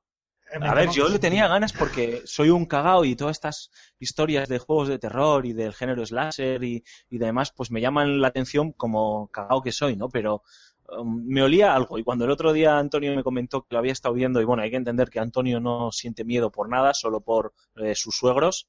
Por lo demás, no. Eh, Parece- No, es parece verdad, es verdad que, claro, yo tampoco soy la persona más indicada para, para comentar un juego de terror porque es que me dan igual hasta un punto muy loco. Te digo que, que los típicos repullos de ¡bu! que todo el mundo salta, yo, o sea, faltaba que sonara un grillo de fondo en mi cabeza porque es que me da todo un montón de igual. Entonces, claro, pues a lo mejor resulta que es un juego de terror cojonudo porque asusta mucho y, la, y el ambiente está muy bien, pero claro, como a mí no me, no me está llegando, es que no me meto en el, en el papel. Entonces, eh, el- pero bueno, el problema principal no es ese. Porque bueno, yo puedo decir, bueno, pues la ambientación está bien incluso aunque a mí no me dé miedo. El problema principal es que yo mm, tenía la sensación de que yo sobraba como jugador. O sea, es Bueno, pero esa sensación, jugar muy poco. esa sensación la tenemos todos desde hace tiempo ya. eh. Por eso que, que te dan- que tienes muy poca posibilidad de interacción, estás muy dirigidito y casi todo el tiempo estás, ve a no sé dónde. Venga, vale, voy a no sé dónde. Y lo Pero yo creo que no es mover el botón hacia el que te tienes que ir. O sea, es que te digo, perdona que te interrumpa, pero para que lo puse de ejemplo en el avance, pero es que me pareció muy exagerado. Cuando quieres ver un objeto, y no hay muchos que ver, tienes un botón para cogerlo y luego tienes que darle al stick derecho para darle la vuelta para verlo. O sea, están metiendo con calzador interacciones que son Como totalmente estúpidas. Para que te para que tú sientas que estás haciendo algo. Pero yo coño, creo que no no digas es tú el- qué sentido tiene que haya que tocar dos botones para mirar una foto. No es el terror eh, de la película moderna o el, ac- o el de Outlast, sino yo creo que es más bien la tensión rollo Heavy Rain, o al menos eso es lo que me, a mí me había dado a entender los trailers y la propuesta ¿Qué del título. Que evidentemente ¿Qué que hay menos, hay menos, interacción jugable. Menos interacción jugable, ¿Qué pero, pero claro, que es más El, visual un poco. Pues menos, pues menos interacción jugable que en un juego de Quantic Dream. el, el juego es tipo, o sea, la historia, la historia del juego es tipo Viernes 13, o sea, no falta ningún tópico. Llego a una casa, bueno, encantada no, porque eh, ellos no saben si está encantado o no, no, no, no llega a ser tan sórdido, ¿no? Pero llega a un sitio tirando sórdido en mitad de la montaña en la que mi mejor amiga desapareció hace un año y ¿qué es lo primero que hago? ¡Darme un baño! Empiezan a pasar cosas raras. ¿Qué vamos a hacer? Separémonos. Nada puede salir mal. No sé, no sé si en la demo que probaste, Antonio, yo me acuerdo que, em, que cuando vi una presentación en, en una Gamescom o en una E3, ya no me acuerdo dónde, dónde lo vi, eh, te explicaban que al inicio del juego, el juego te, te pregunta por tus miedos, por así decirlo, ¿no? Es decir, si te da más miedo la oscuridad y los sustos o lo que te da miedo es el gore y tal, ¿no? Y en base a, a algunas de las respuestas, el juego se amolda a eso, ¿no? Entonces, si a ti lo que te da es asco y miedo es el gore, pues como que apuesta más el juego por según qué escenas, hacerlas más explícitas y, y efectivamente, ¿no? Más, más slasher, por así decirlo. Y si eres más de sustitos y demás, pues apuesta por, por el tema de los sustos, ¿no? Entonces yo no lo veo más, o sea, no es un thriller como Heavy Rain o como pretendía ser Heavy Rain, sino es una película de terror de los años 70-80, pero bueno, con eh, hecha en el 2015. A mí lo que sí que me llama la atención, Antonio, y creo que lo comentas también en el artículo, es que a nivel técnico es una barbaridad. O sea, sí. las expresiones de los, de los actores que han sido capturados con captura de movimiento y demás, en algunos casos eh, son muy convincentes, ¿no? Sí, sí, sí, sí. Eh, A ver, el, el apartado técnico es una barbaridad. Eh, la, re- la recreación de, sobre todo de las caras, de la, de la expresión facial, es, vamos, que, que podría hacer una, una película con el juego, con el motor del juego, sacarla y se podría ir al cine a verla, vamos. Y, oye, Antonio. Mm. Antonio, ¿se le, se, le, ¿se le cae la toalla a Hayden Panetier o no? No que yo haya visto. Oye, eh, o sea, el, el- el nivel de. perdón, perdonad, el nivel de, de enfermedad a lo que llegan algunas mentes, que yo me acuerdo que en la escena famosa de la ducha de Ellen Page en. En, coño, en Billón, Dos Almas, eh, había, no, sé cómo lo hicieron, no sé si eso a través de un mod o de algún tipo de, de modificación, de, pues, pues eso sí, de modificación, qué demonios, eh, se la podía eh, eh, ver desnuda, ¿sabes? Para, porque se estaba duchando y, poder verla, que era como, a ver, pero madre de amor hermoso, o sea, ¿hasta qué punto llegamos? ¿Qué, qué has visto esa escena a veces, eh? No, no, aquello, aquello porque salió, salió como noticia. Yo, yo he jugado al juego y en el juego no sale nada, absolutamente nada. Se- Pero se acordaos de, pero- de sin más. los pri- el primer Tomb Raider tenía un mod para, para eso mismo, o sea, eh, es un clásico eso de, de los pervertidos de internet. Madre Hot Coffee de Gran Theft Auto San Andreas, joder, acordaos. Bueno, que, pero- que, que, que practicaban el Kama Sutra vestidos, tío. No he visto cosa más, más perturbadora que eso, tío. O sea, El de Dead or Alive, el de Alive 5 en PC es un cachondeo. Bueno, a ver, el Death or Alive en general es un Es un cachondeo. cachondeo, sí. Y, y- y luego ya empecé, pues sí, creo que debe ser un cachondeo. Pero yo, después de este interludio tan bonito, quiero decir que es lo que menos me ha gustado de este año. O de lo que Correcto. vamos de año. Y lo que menos me ha gustado de este año, y me está gustando, es la campaña de Kickstarter de Shenmue 3. Eh, luego sé que estas palabras me las tragaré porque en 2019 o en 2022, cuando salga el juego y tal, que Yu Suzuki se habrá muerto y volveremos a decir que no estamos acostumbrados a que nuestros referentes se mueran y demás, eh, diré, es que es la polla, juegazo del año y tal, y no sé Como qué. le pase ahora- algo a Yu Suzuki, te vamos a estar sacando este corte y, a- y llamándote, vamos, nuestro Pero, pero Vamos es que me, está, me está pareciendo. A mí me ha gustado la prudencia de Antonio. No sé si ha sido prudente o simplemente porque no le apetecía hablar conmigo y me ha mandado a la mierda por G-Talk y me ha dicho, ya veremos. Pero me ha parecido como muy prudente. No sé si habéis visto los 30 nuevos segundos que han puesto de. Sí, de sí. Shenmue 3. Son, son de, son de Dreamcast, caliente de Dreamcast, ¿no? Porque Por favor, o sea, no sé yo si todavía esos de Super NES. Son aterradores, tío. Y me está pareciendo- ya me pareció una de pelo, pero esto, tío, ¿en serio era necesario sacar 30 segundos así para conseguir que algún despistado te tire los, los dólares a... Bueno, pero yo creo que, que no tienen ni siquiera como objetivo terciario que el juego se vea muy allá, eso les da igual. Yo también A ver, creo. a los ¿eh? Fans les da igual. En ese sentido, ¿eh? Sí, sí, sí, estoy seguro que a los fans les da igual, ¿no? Pero, a ver, no está José Carlos como fan, fan, fan, fan, porque tú, Aymar, no me cuentas, o sea, lo de José Carlos. En, es en ya su nombre ya te puedo decir, así sin preguntarle, que le da igual. Mira, yo, yo, yo soy muy fan de Shenmue, lo que pasa que contigo ya dimito, o sea, paso de discutir. Sea, me, la- me la pela, ¿sabes? Ya saldrá el juego, ya lo disfrutaré y luego te lo comerás con patatas o no, me da igual. No, ¿sabes? no, sí, yo quiero que lo disfrutéis hoy. A ver, que quiero decir, esto me parece que es histórico y que se que salga el juego, todo el mundo lo ha estado demandando, pero a ver, eh, vamos a ser un poco, un poco coherentes. Eh, Se está gestionando todo de una forma eh, un poco de chiste y de, y de tra- en mi opinión, ¿eh? Y en Sí, Taka, sí, desde a mi ver, punto de el tema de que salga este hombre de Suzuki este, en, la, en la conferencia del E3 de Sony a anunciar una, una promoción de Kickstarter fue como, a ver, ¿qué, qué me estás contando? Y es que no sé si, si, si eh, de esta forma en la que se va a hacer el, el, el juego eh, era necesario. O sea, a mí me parece que nos vamos a enfrentar entre un churrasco de proporciones Duke Nukem Forever, ¿eh? Y si no, al tiempo. Ah. Yo no creo que, que veamos un, un Shenmue 3 que, que sea una joya, una obra maestra, ni mucho menos. Será fanservice, a los fans os encantará y estaréis muy contentos. Yo seguro que lo jugaré, pero vamos, me quiero tragarme mis palabras, pero me está pareciendo todo un chistaco, pero muy malo, muy malo, muy malo. Ya sé que los japoneses, el sentido del humor de los japoneses es muy, es muy Es especial. enrevesado, ¿no? Pero hostias, que esto no lo sé, macho. sí que es verdad que han empezado de una manera poco convencional, ¿no? Demasiado así, muy, muy, muchos colorines y mucho ruido, pocas nueces, ¿no? Como las películas palomiteras del cine.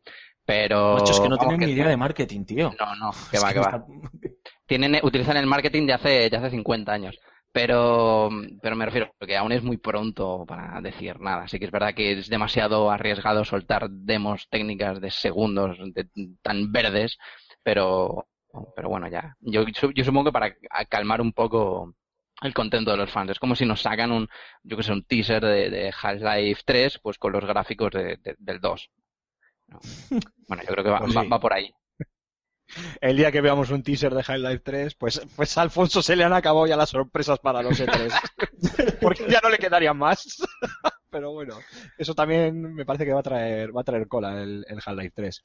Eh, bueno, me toca deciros a mí lo que más me ha gustado y lo que, mm, y lo que menos. En cuanto a lo que más, pues mira, eh, no es, eh, en sí no es el, el juego, eh, sino el haber descubierto el género y, oye, lo divertido que me ha parecido, que en este caso son los MOBA y obviamente es Heroes of the Storm, ¿no? A base de, de vídeos, gameplays, partidas con el señor Cormac, con Julen, que hoy no nos acompaña, eh, con nuestra amiga Jazz y demás, pues mira, es un género que al final eh, doy por hecho que no voy a ser un mega fan y, y mucho menos un jugador de estos eh, muy aventajado, pero oye, me ha gustado, ha sido un gran descubrimiento, me saca un poco de mis géneros predilectos que son los, los first y third person shooters, con lo cual ya voy catando otras cosas que vuelvo a decir, yo juego de todo, pero al final es un género como muy, claro, con mucha estrategia, entonces eh, tienes que pensar de otra manera y, y se lo comentaba con Cormac, ¿no? Como no conseguía adaptarme y me lanzaba ahí a las primeras de cambio a intentar machacar a los enemigos, me daban por todos lados.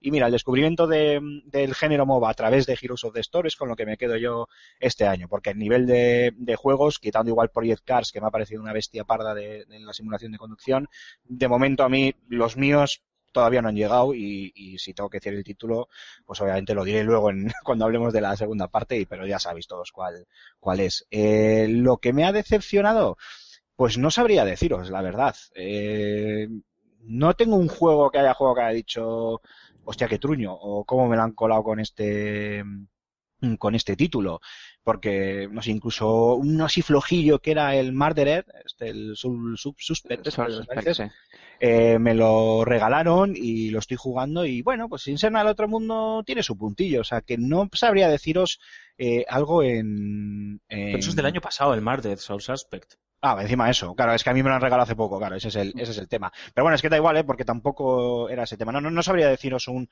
un título o algo que me haya eh, decepcionado especialmente, o, no, si acaso, pero por favor que la gente me entienda, porque no quiero que parecer un anti-Sony o algo así, pues un poco las trampillas estas que hizo Sony en su, en su E3, que me parecieron un poco, bueno, intentar, no engañar, ¿no? Pero bueno, pues despistar un poquillo al, al, al público. Y si queréis algo más genérico, el tema de los de los remakes, ¿no? Tanto remake, tanto remake, tanto remake y que sigamos con los remakes. Incluso hablo con la Ultimate Edition del Gears of War, que estoy en las mismas, como el famoso remake del Final Fantasy, Final Fantasy VII, aunque lo esté esperando un montón de personas. Yo a mí ya tanto remake, de verdad que ya me está me, me, genera auténtico hastío, pero ya os digo que específicamente deciros este título me ha parecido un, un, truño. No recuerdo ahora mismo algo que haya jugado esta primera mitad de año que, que me haya dejado esa, esa sensación. Dicho esto, igual dentro de cinco minutos digo, coño, sí, este, pero, pero en principio no, no tengo, no tengo ninguno. Y dicho esto, pues sí, como es eh, lógico, obvio y normal, eh, la segunda parte de la pregunta es ¿qué esperáis de esta, de la segunda mitad, de, segundo semestre de este año 2015? Y de, de nuevo empezamos contigo, Cormac. Pues la verdad es que aparte de un par de títulos que tengo que tengo en mente, viene a ser Until Dawn, que yo lo espero con muchísimas ganas porque soy un fan de, del cine malo. Y porque te la pela lo que te láser. Eh, sí, sí, básicamente. Ahí la influencia que tenemos en la prensa, ¿eh? Sí, sí. sí, pero es que, vamos a ver, yo sé, yo sé que, que yo sé que, que, hay cosas malas y cosas buenas, pero hay, hay, veces que hay cosas malas que te gustan, ¿no? Pues, aunque no vaya a salir un juego, aunque vaya a ser un juego del montón, yo lo voy a disfrutar mucho porque a mí es lo que me gusta. El terror rollo Michael Myers o rollo Evil Dead es, lo que más disfruto en el cine y ¿por qué no voy a llevarme a los, videojuegos estando el género de, de, del terror, no voy a decir survival horror porque eso de survival no tiene nada, eh, tan, tan apagado al menos en, la, en las consolas AAA. Y por supuesto, eh, Metal Gear Solid Phantom Pain, que este, este culebrón, que estos culebrones que tanto le gustan a Alfonso, pues lo único que hacen es pues que incremente las ganas de, de que llegue. Y siendo ya, a ver si de verdad el último Metal Gear ya, y se van todos a, bueno, eh, pues consigue, todo marketing, eh, todo sí, marketing. sí, todo marketing. Al final luego saldrá en el próximo 3 una especie de, de, Fénix así resucitando y saldrá Kojima Productions otra vez y dirán que van a hacer otro nuevo Metal Gear. Bueno, pues la verdad es que no, no tengo mucho de este año. Lo que sí que es verdad que tengo más expectativas que no mmm, futuras compras por tema de, de, de 3 y demás, que 3 ha sido, bueno, ha sido espectacular en todos sus aspectos. Pero compras, lo que van a ser compras, la verdad es que poco. Bueno, pero pues, oye, por lo menos, por lo menos lo tienes claro, que ya es, que ya es algo. Antonio, ¿tú qué esperas? XCOM 2, uh, ya está, eso es todo, hasta luego. Adiós. Tengo que contar la anécdota del E3 en la que voy a ver el XCOM 2. Eh, lo presentaba un tal Peter. Pete, ¿puede ser? Sí, Pete, sí, sí, Pete Murray. eh, Pete Murray que se lleva muy bien con Antonio y tal. Sí, es, es con el que grabó las famosas partidas. Correcto. Ah, tengo que decir que ah, me sentí como un, español recién aterrizado en Japón, ¿sabes? Que no se entera de nada de qué va la vaina. Pero me me llamó, a ver, eh, eh, quiero decir, eh, me llamó mucho la atención lo que enseñaron. Eh, tal vez es porque nunca me he sentado realmente enfrente a un XCOM, ni siquiera me he sentado realmente a entender muy bien qué es, que, de qué va el juego. O sea, sé lo que hay que hacer, pero nunca le he prestado la atención suficiente y, coño, como que me convenció un poco el asunto. Lo que pasa es que luego yo para este tipo de, de propuestas soy como muy vago, yo soy más de encefalograma plano y dámelo todo muy sencillico. Pero, oye, me pareció, me pareció curiosete. Así que, bueno, yo sé que Antonio el día que salga el XCOM este, pues desaparecerá de la faz de la Tierra y, y no lo va a localizar nadie, ni su mujer, ni nadie, vamos. Ven, si es que eres un descreído, yo sabía que al final te, te gustarán si lo pruebas. Ven, tonto, Bueno. que si no te gusta, paro. O sea, solo el XCOM, no hay nada más que te llame la atención. Eso te iba a decir nada más. Que Spike Lee va a hacer con, con sí, bueno, NBA el- y tal. el NBA, lo que pasa es que el- sabemos que los juegos de deporte de un año para otro los cambios tampoco son súper locos. Joder, ¿cómo, cómo que no? Mira el Pro Evolution Soccer, cada año se renueva más y más. Me apetece y sabía además que, que cada año cojo el NBA y le meto 100 horas tranquilamente, pero, pero lo- a lo que le tengo muchas ganas es a XCOM porque hace tres años que salió el otro y es un juego que me gusta mucho y este sí que parece que va a incluir muchos cambios. Luego el resto de los grandes lanzamientos que se esperan, pues, pues hombre, juegos que, que tengo curiosidad. Por, por ejemplo, el, el nuevo Halo, pues tengo curiosidad por ver por ver qué tal viene, pero no hay ningún título a la espera que, digamos, me, me quite el sueño. Porque bueno, un pues no deja de ser un pegatiros que sabéis que no es mi, mi género favorito, aunque concretamente esa saga esté muy bien. Y los juegos de coche me aburren y también hay un par de juegos de coche ahí a la espera que, que serán famosos y tal y se vendrán mucho y lo que tú pero es que no es mi género. No.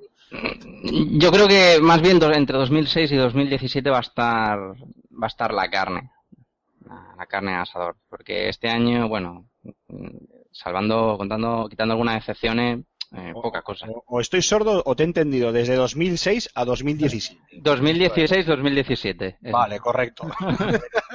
Ay, va- vamos a tener ahí de grandes lanzamientos, tío. Sí. ¿Y tú, Alfonso, qué, qué, qué esperas? ¿Qué, qué- ¿A qué le tienes ganas? Eh, um, como no te quiero quitar tus juegos, Es que, es que ya sé que lo vas a decir, claro. no, tengo muchas ganas y ojalá salga este año, aunque tengo mis dudas, a Firewatch. Tengo muchas, muchas, muchas ganas a ese juego. Cada vez que veo cualquier chorradita que ponen en, en Twitter, en su blog, eh, de, hablando del desarrollo del juego y tal, la gente de Camposanto, eh, hace que mi nivel de expectativa se dispare. Eh, lo que pudimos ver en el E3 me, me puso los dientes muy largos, me parece una propuesta atractiva y, y tengo, tengo muchísimas ganas de perderme por Wyoming, creo que es, por los bosques de Wyoming y demás y, y ver, y ver qué, cuál es la historia que hay detrás, ¿no? Entonces me, me apetece mucho. Luego, Mira, evidentemente- Cindy sí que hay cosillas que, que, que apetecen. Sí. No sé, es que en, eh, en la- eh, los indies este año, no sé al final si Jonathan Blow va a lanzar el Witness este año, también me parece un, un proyecto interesante. El Below que, que sale para PC y Xbox One, creo, o por lo menos sale primero en ellos y luego llega a Play 4, también me apetece probarlo. No sé, eh, creo que en el- lo que es, como bien dice Antonio, en el espectro, en el espectro indie, hay cosillas chulas, chulas. Ah, por cierto, hoy he visto.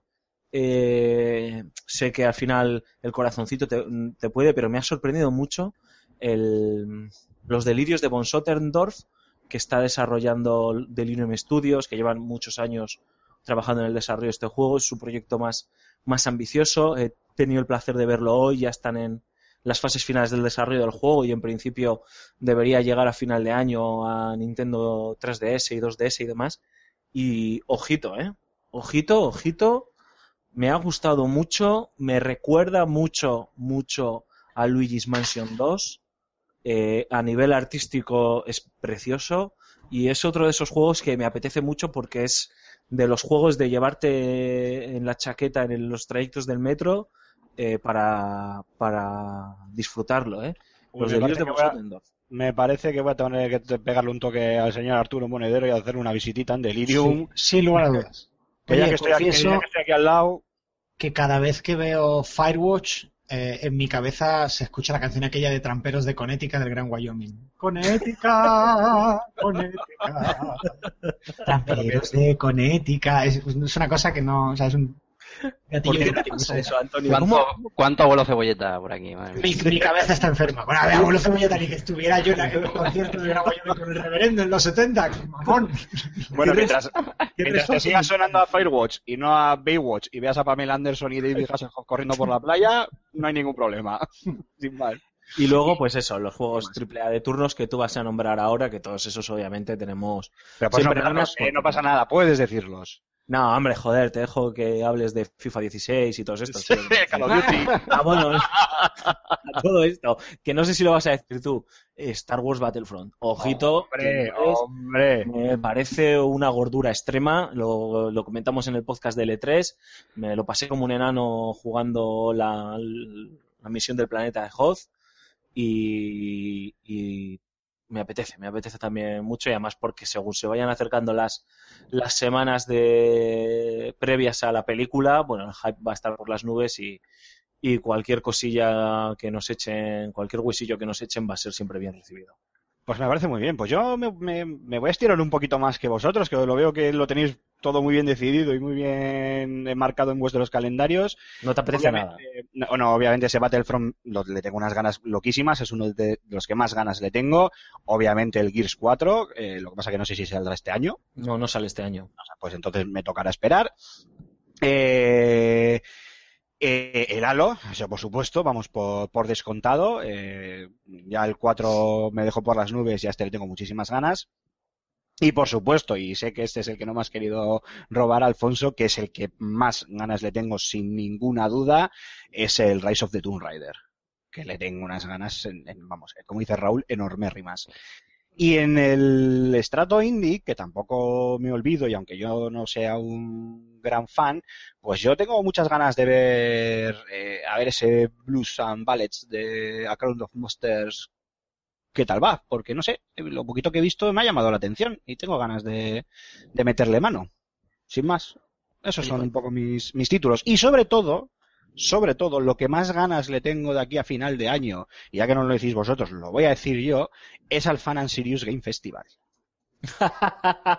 Bien jugado, bien jugado. Ahí, ahí, ahí, bien, sí Claro. señor, sí Claro, señor. no, pero, sí- pero es que además lo estoy diciendo en serio, lo estoy diciendo en serio porque eh, el te- lo, comentaba antes con Raúl también, el Teatro Campos era un, escenario ideal para, para un evento de estas características, pero que es que este año estrenamos, entre comillas, en el Guggenheim. O sea, ganas no, lo siguiente. Y como encima cada año hay cosas nuevas y más grandes, pues yo ya estoy, pues eso, con, el culo apretado que no entra ni el bigote de una gamba, esperando a que llegue ya a finales de noviembre, principios de diciembre y poder disfrutar de, del Fan Sirius. Que sí, ya sé que es darnos autobombo, pero coño, que lo digo de, de corazón y es verdad. Así que esos son mis títulos y mi evento, por cierto, ya que no lo habéis comentado vosotros. Y nada más, chicos. eh, cualquier otra cosa que queráis eh, comentar que se nos haya pasado así de este año, tanto el que ya ha pasado como el que virtualmente está por, por pasar, pues ahora es vuestro momento porque si no, corto de raíz. Pues mira, ahora que hablas de eventos, eh, el viernes 17, el viernes 17 empieza el Evo 2015, que para quien le guste el tema de los, los eSports de, de lucha, mm, tiene ahí varias nochecitas en vela de ver com- competiciones de los mejores jugadores del mundo, que la verdad es que siempre son un espectáculo. Y este año vienen, vienen juegos nuevos, así que... Pero va, pero va aviso. Nacho Ortiz. Si no va Nacho Ortiz, no lo veo, ¿eh? Eh, no, no, ese se queda en locales, no, no, no. Ay, no. mar. Chachis. Bueno, era una broma, ¿eh? Para el compañero Nacho, que todo el mundo sabe que es un fan acérrimo de, de los Street Fighter y que le encanta competir en, en, en, en ese, en ese título en concreto, si no me, si no me equivoco. Eh, os voy a hacer un off-topic ahora totalmente. Eh, la Comic Con, ¿habéis visto los trailers? De Sí, X-Men sí. Apocalipse, de Batman vs Superman, eh, ¿cuál más ha filtrado por ahí? Eh, no sé, alguno más también que se ha filtrado. ¿Los habéis Warcraft. Eh, sí, también, de Warcraft se ha filtrado. Sí, sí, Sí, se ha filtrado sí, hoy. Ah, pues se ha mira, filtrado, bueno, ah, se hoy, ha pues mira, filtrado un, un screener de un tráiler, ya es la hostia. O sea, estamos Ya, llegando sí. a unos, Bueno, el de, el X-Men enfermedad. el de X-Men Apocalipsis también era un screener del, del tráiler y alguno más que me vi yo el otro día. Pero de Warcraft era el, una, la parte alarga, alargada del teaser screener que se filtró hace unos días. Madre mía, qué locura. ¿Y qué os ha parecido el nuevo tráiler de Batman vs Superman? Eh, La hostia. No lo he visto, tío. No he ¿No lo querido verlo, macho. No, la- no, es que La eh, hostia, la hostia. para las películas no me pasa tanto como con los videojuegos, aunque he tomado también una determinación. Por ejemplo, no quiero ver, a no ser que me obliguen, obviamente, por temas de trabajo, más cosas de Uncharted. Pues eh, con el- las películas me pasa lo mismo, tío. Eh, además me han dicho que es un tráiler bastante largo y que cuenta muchas cosas. Y joder, Sí. macho. Sí, pero cuenta todo. puñetera peli, tío, No, no, lo que, lo que cuenta es totalmente obvio, ¿eh? es, es lo que ya se sabía. Lo que cuenta, el- yo creo que el tráiler está muy, muy bien hecho. Y mira que yo también soy anti-trailers de estos que te destripan las, las películas, pero es que te, te cuenta algo que ya se sabía, que todos sabíamos, pero te lo explican en un, un tráiler de sí, tres, tres minutos, una cosa así. Pero bueno, eh, no es, aunque, aunque sea largo, no es tan largo como parece. Yo os recomendaría que lo, que lo vieseis. Pues nada, chicos, vamos a ir cerrando el programita. Nos queda todavía la firma de José Carlos Castillo, pero antes no puedo eh, cerrar el bloque sin preguntaros por vuestras vacaciones. Eh, Cormac, ¿tú qué? ¿Qué andas? ¿O qué vas a hacer? ¿O a dónde vas? ¿O cómo, cómo lo llevas? Eh, yo, si todo sale bien, eh, trabajar y playa. Joder, qué vacaciones cojonudas trabajar, ¿eh? Hostia. Yo llevo unas vacaciones que, vamos, que estoy echando de menos la semana de exámenes. Fíjate lo que te digo.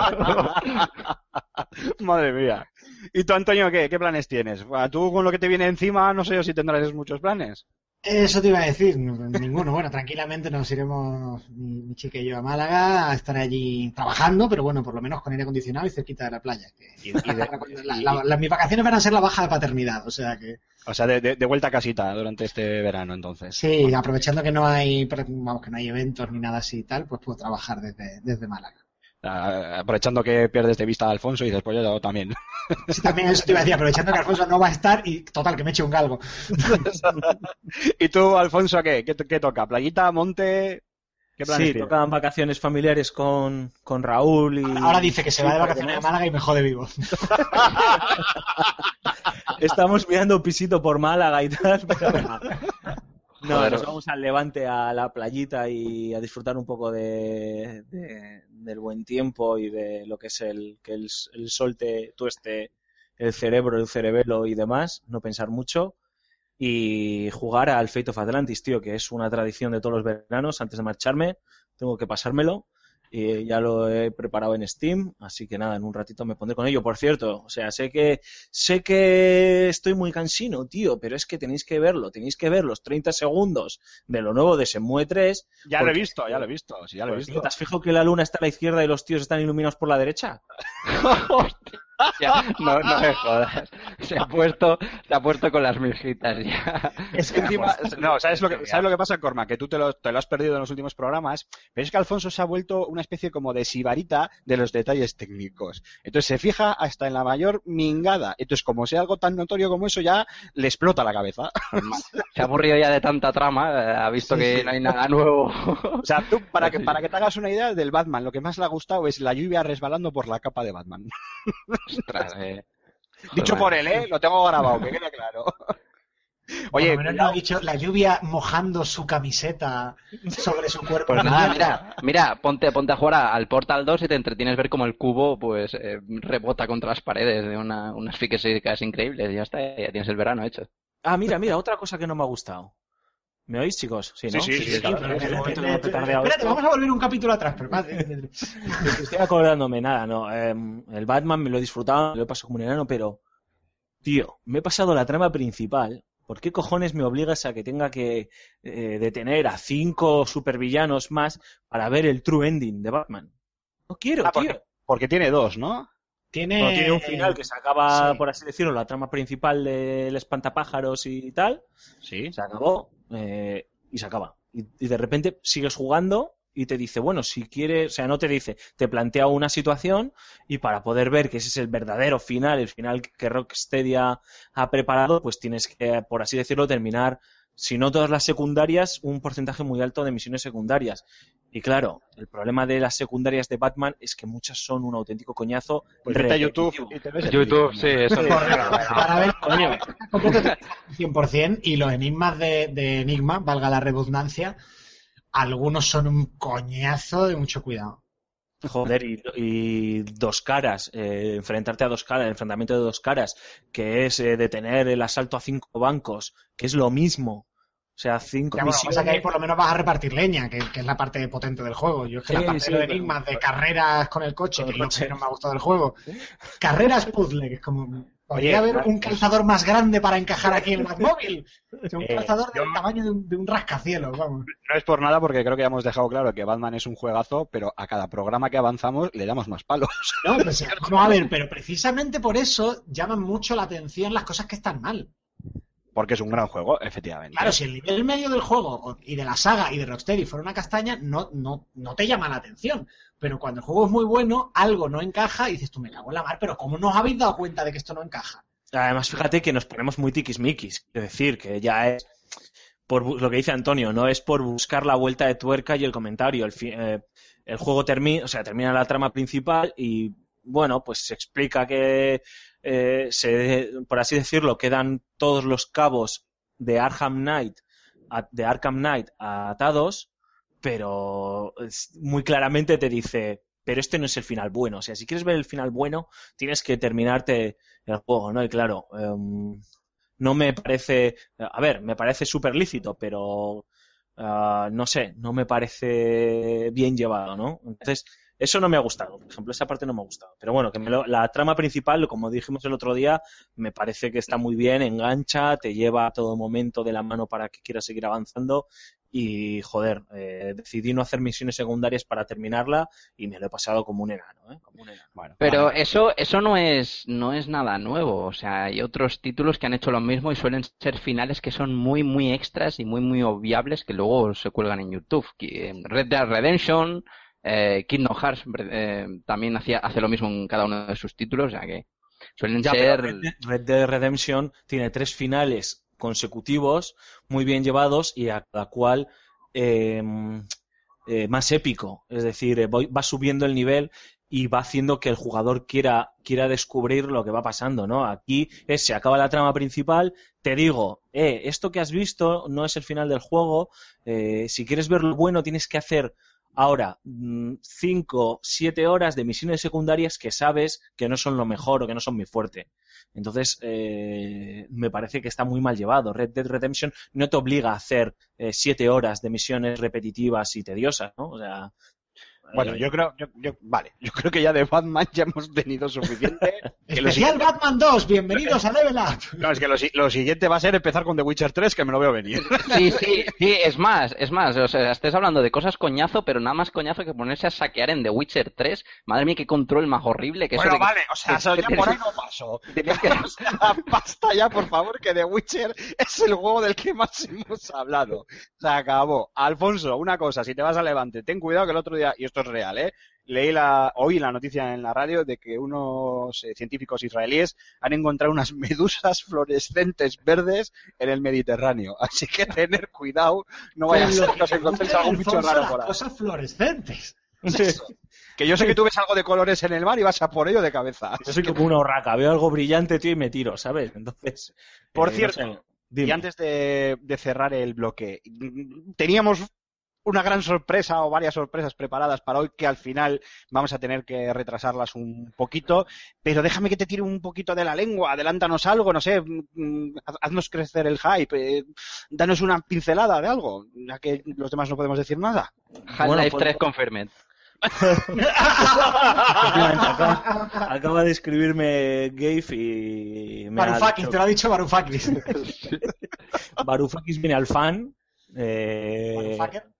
No, no. eh, mm, digamos, Antonio también puede intervenir. ¿eh? Eh, digamos que estamos preparando un lavado de cara del juegos que conocéis. eh, llevamos bastante tiempo trabajando trabajando en ello. Es un más es mucho más que un lavado estético, sino que tiene evidentemente conlleva también un lavado a nivel editorial, a nivel de concepto, a nivel de, trabajo y de cómo queremos eh, hablar sobre, sobre lo que más nos gusta, que son los videojuegos.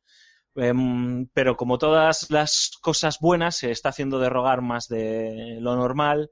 Encima se está solapando con el periodo estival y, y claro, eh, parece ser que este reboot, este reinicio, este cambio, llamémosle, bueno, no sé, eh, se va a ir a, a agosto fácilmente, ¿no?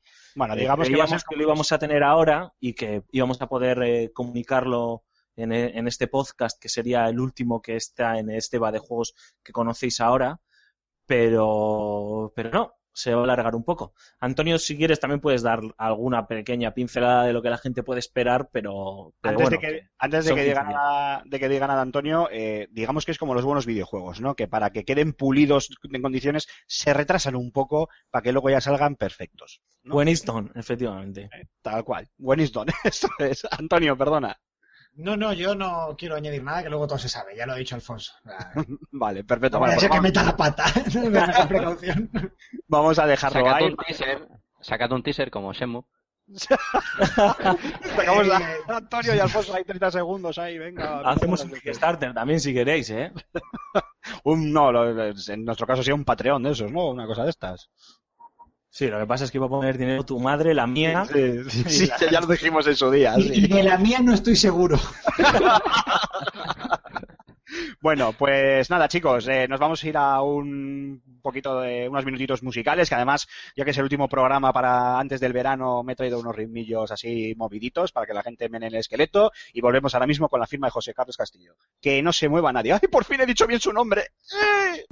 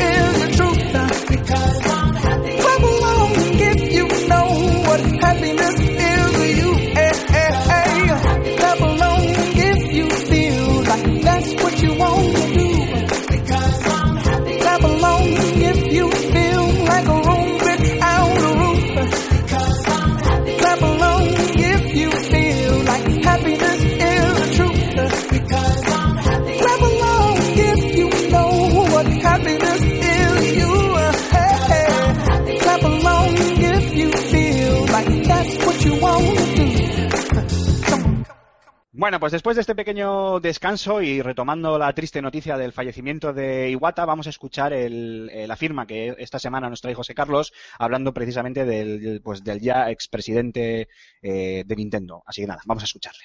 De la noche a la mañana, cuando pensábamos que sus problemas de salud habían quedado atrás, nos enteramos del fallecimiento de Satoru Iwata.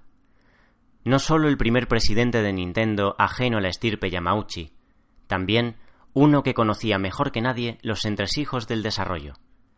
Porque si algo hizo especial su liderazgo, fue su apasionamiento por la creación. Con el desarrollo de Kirby's Dream Land, un juego al que cualquiera pudiese acercarse sin temor, Iwata se adelantó a la que sería su decisión más sabia como presidente de la compañía.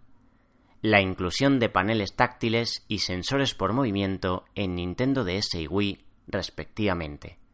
Máquinas llamadas a revitalizar la situación comercial de una firma en horas bajas tras los discretos resultados de GameCube.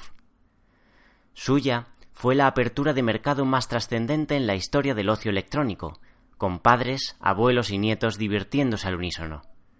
Tal así que el resto de competidores no tardaron en surcar ese océano azul de usuarios potenciales, con más suerte para Microsoft, Kinect mediante, que para Sony y su anecdótico PlayStation Move. Iwata revolucionó también la comunicación corporativa, justo cuando Nintendo parecía más despegada de sus incondicionales. Por primera vez veíamos a un presidente disfrazado frente a la cámara, mostrándonos de primera mano los proyectos de los estudios a su cargo. Lo hizo sin reparo alguno, de forma sincera, porque de algún modo necesitaba recuperar la complicidad del usuario. Lo logró con su simpatía, incluso por parte de quienes nunca le perdonaron su vuelco hacia el jugador casual. Su última preocupación fue transmitir que Nintendo, aunque abierto a nuevos horizontes móviles, nunca abandonaría el videojuego en su acepción más estricta. Su compromiso para con quienes apostamos por Wii U siempre fue indubitable, e incalculables sus ilusiones para con Project NX, máquina con la que prometió sorprendernos como nunca antes. Lo resume muy bien esta cita suya. En nuestro negocio, con frecuencia, se le dan pocas oportunidades a las buenas ideas. Si el productor de Tetris lo presentase ahora mismo, seguramente le dirían diseña más niveles, mejora los gráficos, añade cinemáticas y respáldalo con una licencia. Gracias, Iwata, por todas las buenas ideas que no dejaste correr.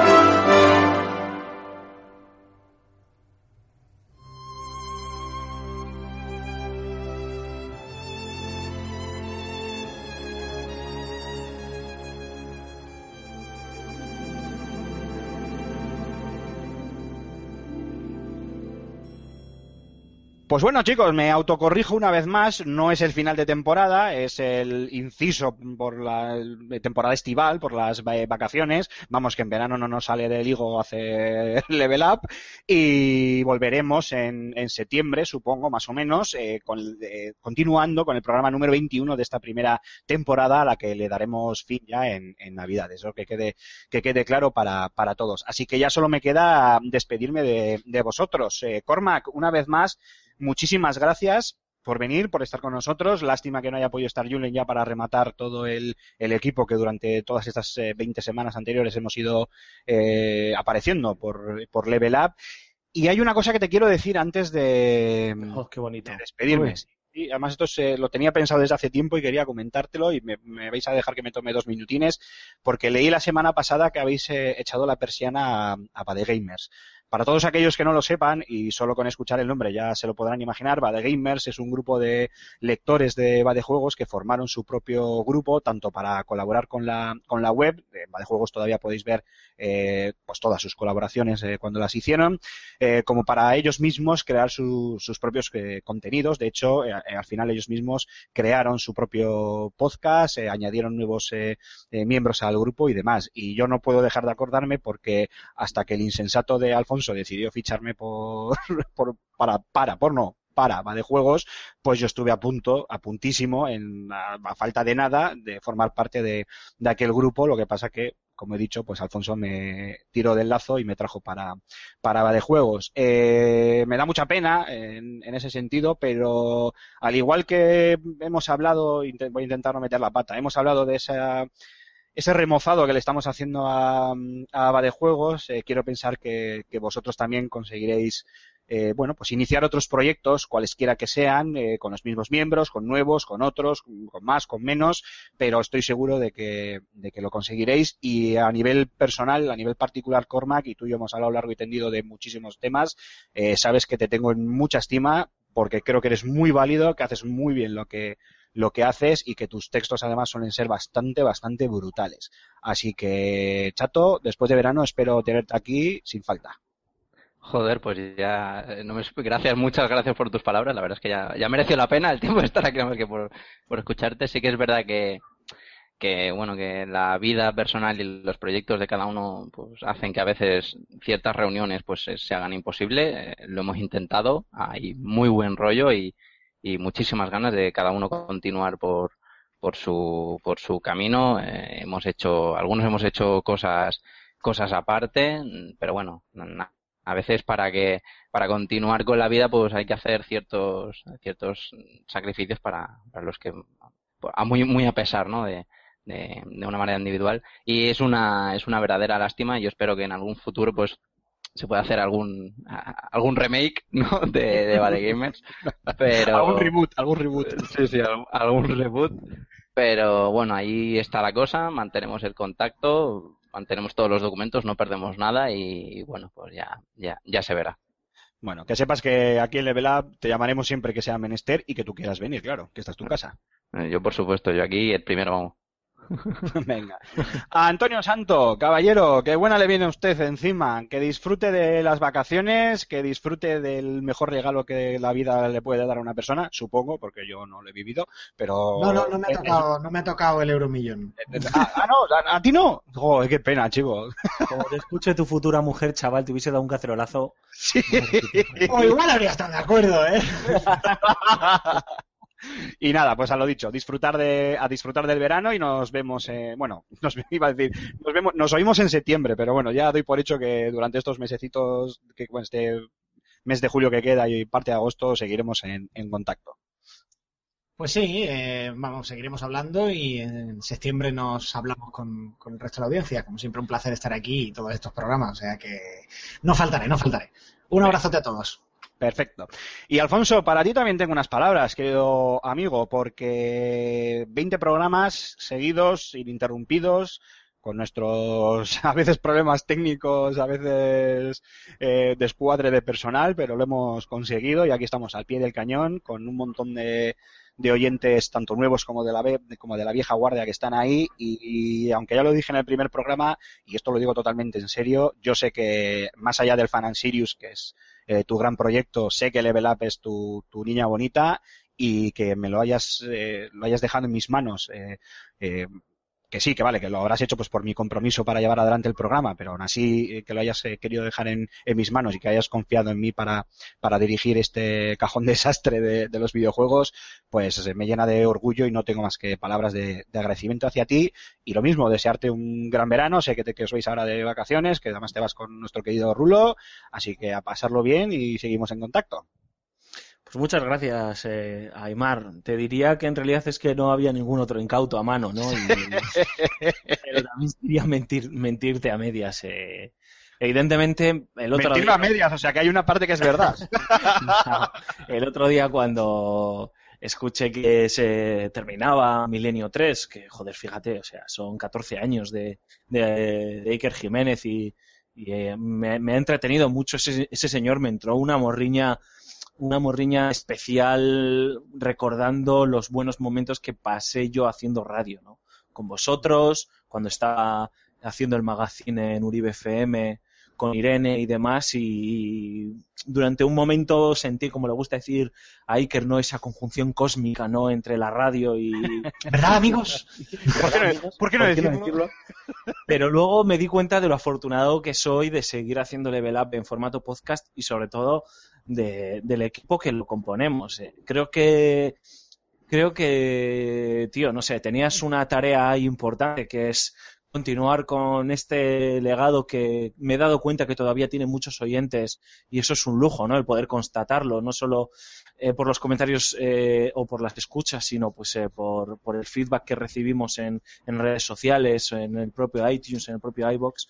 Eh, había un, legado ahí importante, ¿no? Y el intentar hacer algo diferente, pero que mantenga la esencia, que sea nuevo, pero que tampoco sea una cosa que a la gente le cueste identificarse con ella y demás.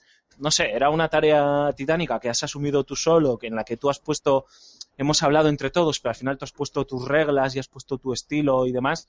No sé, creo que, joder, estos 20 programas eh, nos, nos han servido para poner a andar a la criatura y a la vuelta pues vamos a tener a un bebé que ya anda solo y que, y que nos va a dar muchas, muchas alegrías. O sea que, Aymar, te agradezco de verdad las buenas palabras que, que me has dedicado, porque además siempre está muy bien que a uno le, de vez en cuando le, le digan cosas bonitas, pero el mérito casi al 100% es, es tuyo, ¿no? La insistencia para que nos juntemos todas las semanas, el, el intentar consensuar todos los temas, eh, la edición. Eh, Level Up es más tuyo que, que nuestro, ¿no? Por así decirlo. Entonces, eh, no sé, el sombrero me lo quito yo y espero que, que bueno, eh, sabemos que, que estamos teniendo eh, todos a nivel personal momentos complicados, tú también estás teniendo momentos complicados y, y estás aquí todas las semanas eh, trabajando al pie del cañón con Level Up y para mí ya solo eso es un premio, ¿no? Entonces, pues nada, chico, espero que puedas descansar de estas vacaciones igual que el resto de vosotros, compañeros, y que en septiembre volvamos con las pilas cargadas para hacer eh, el final de temporada más épico de todos los que hemos hecho hasta la fecha. Perfecto. ¿A quién le mando la factura?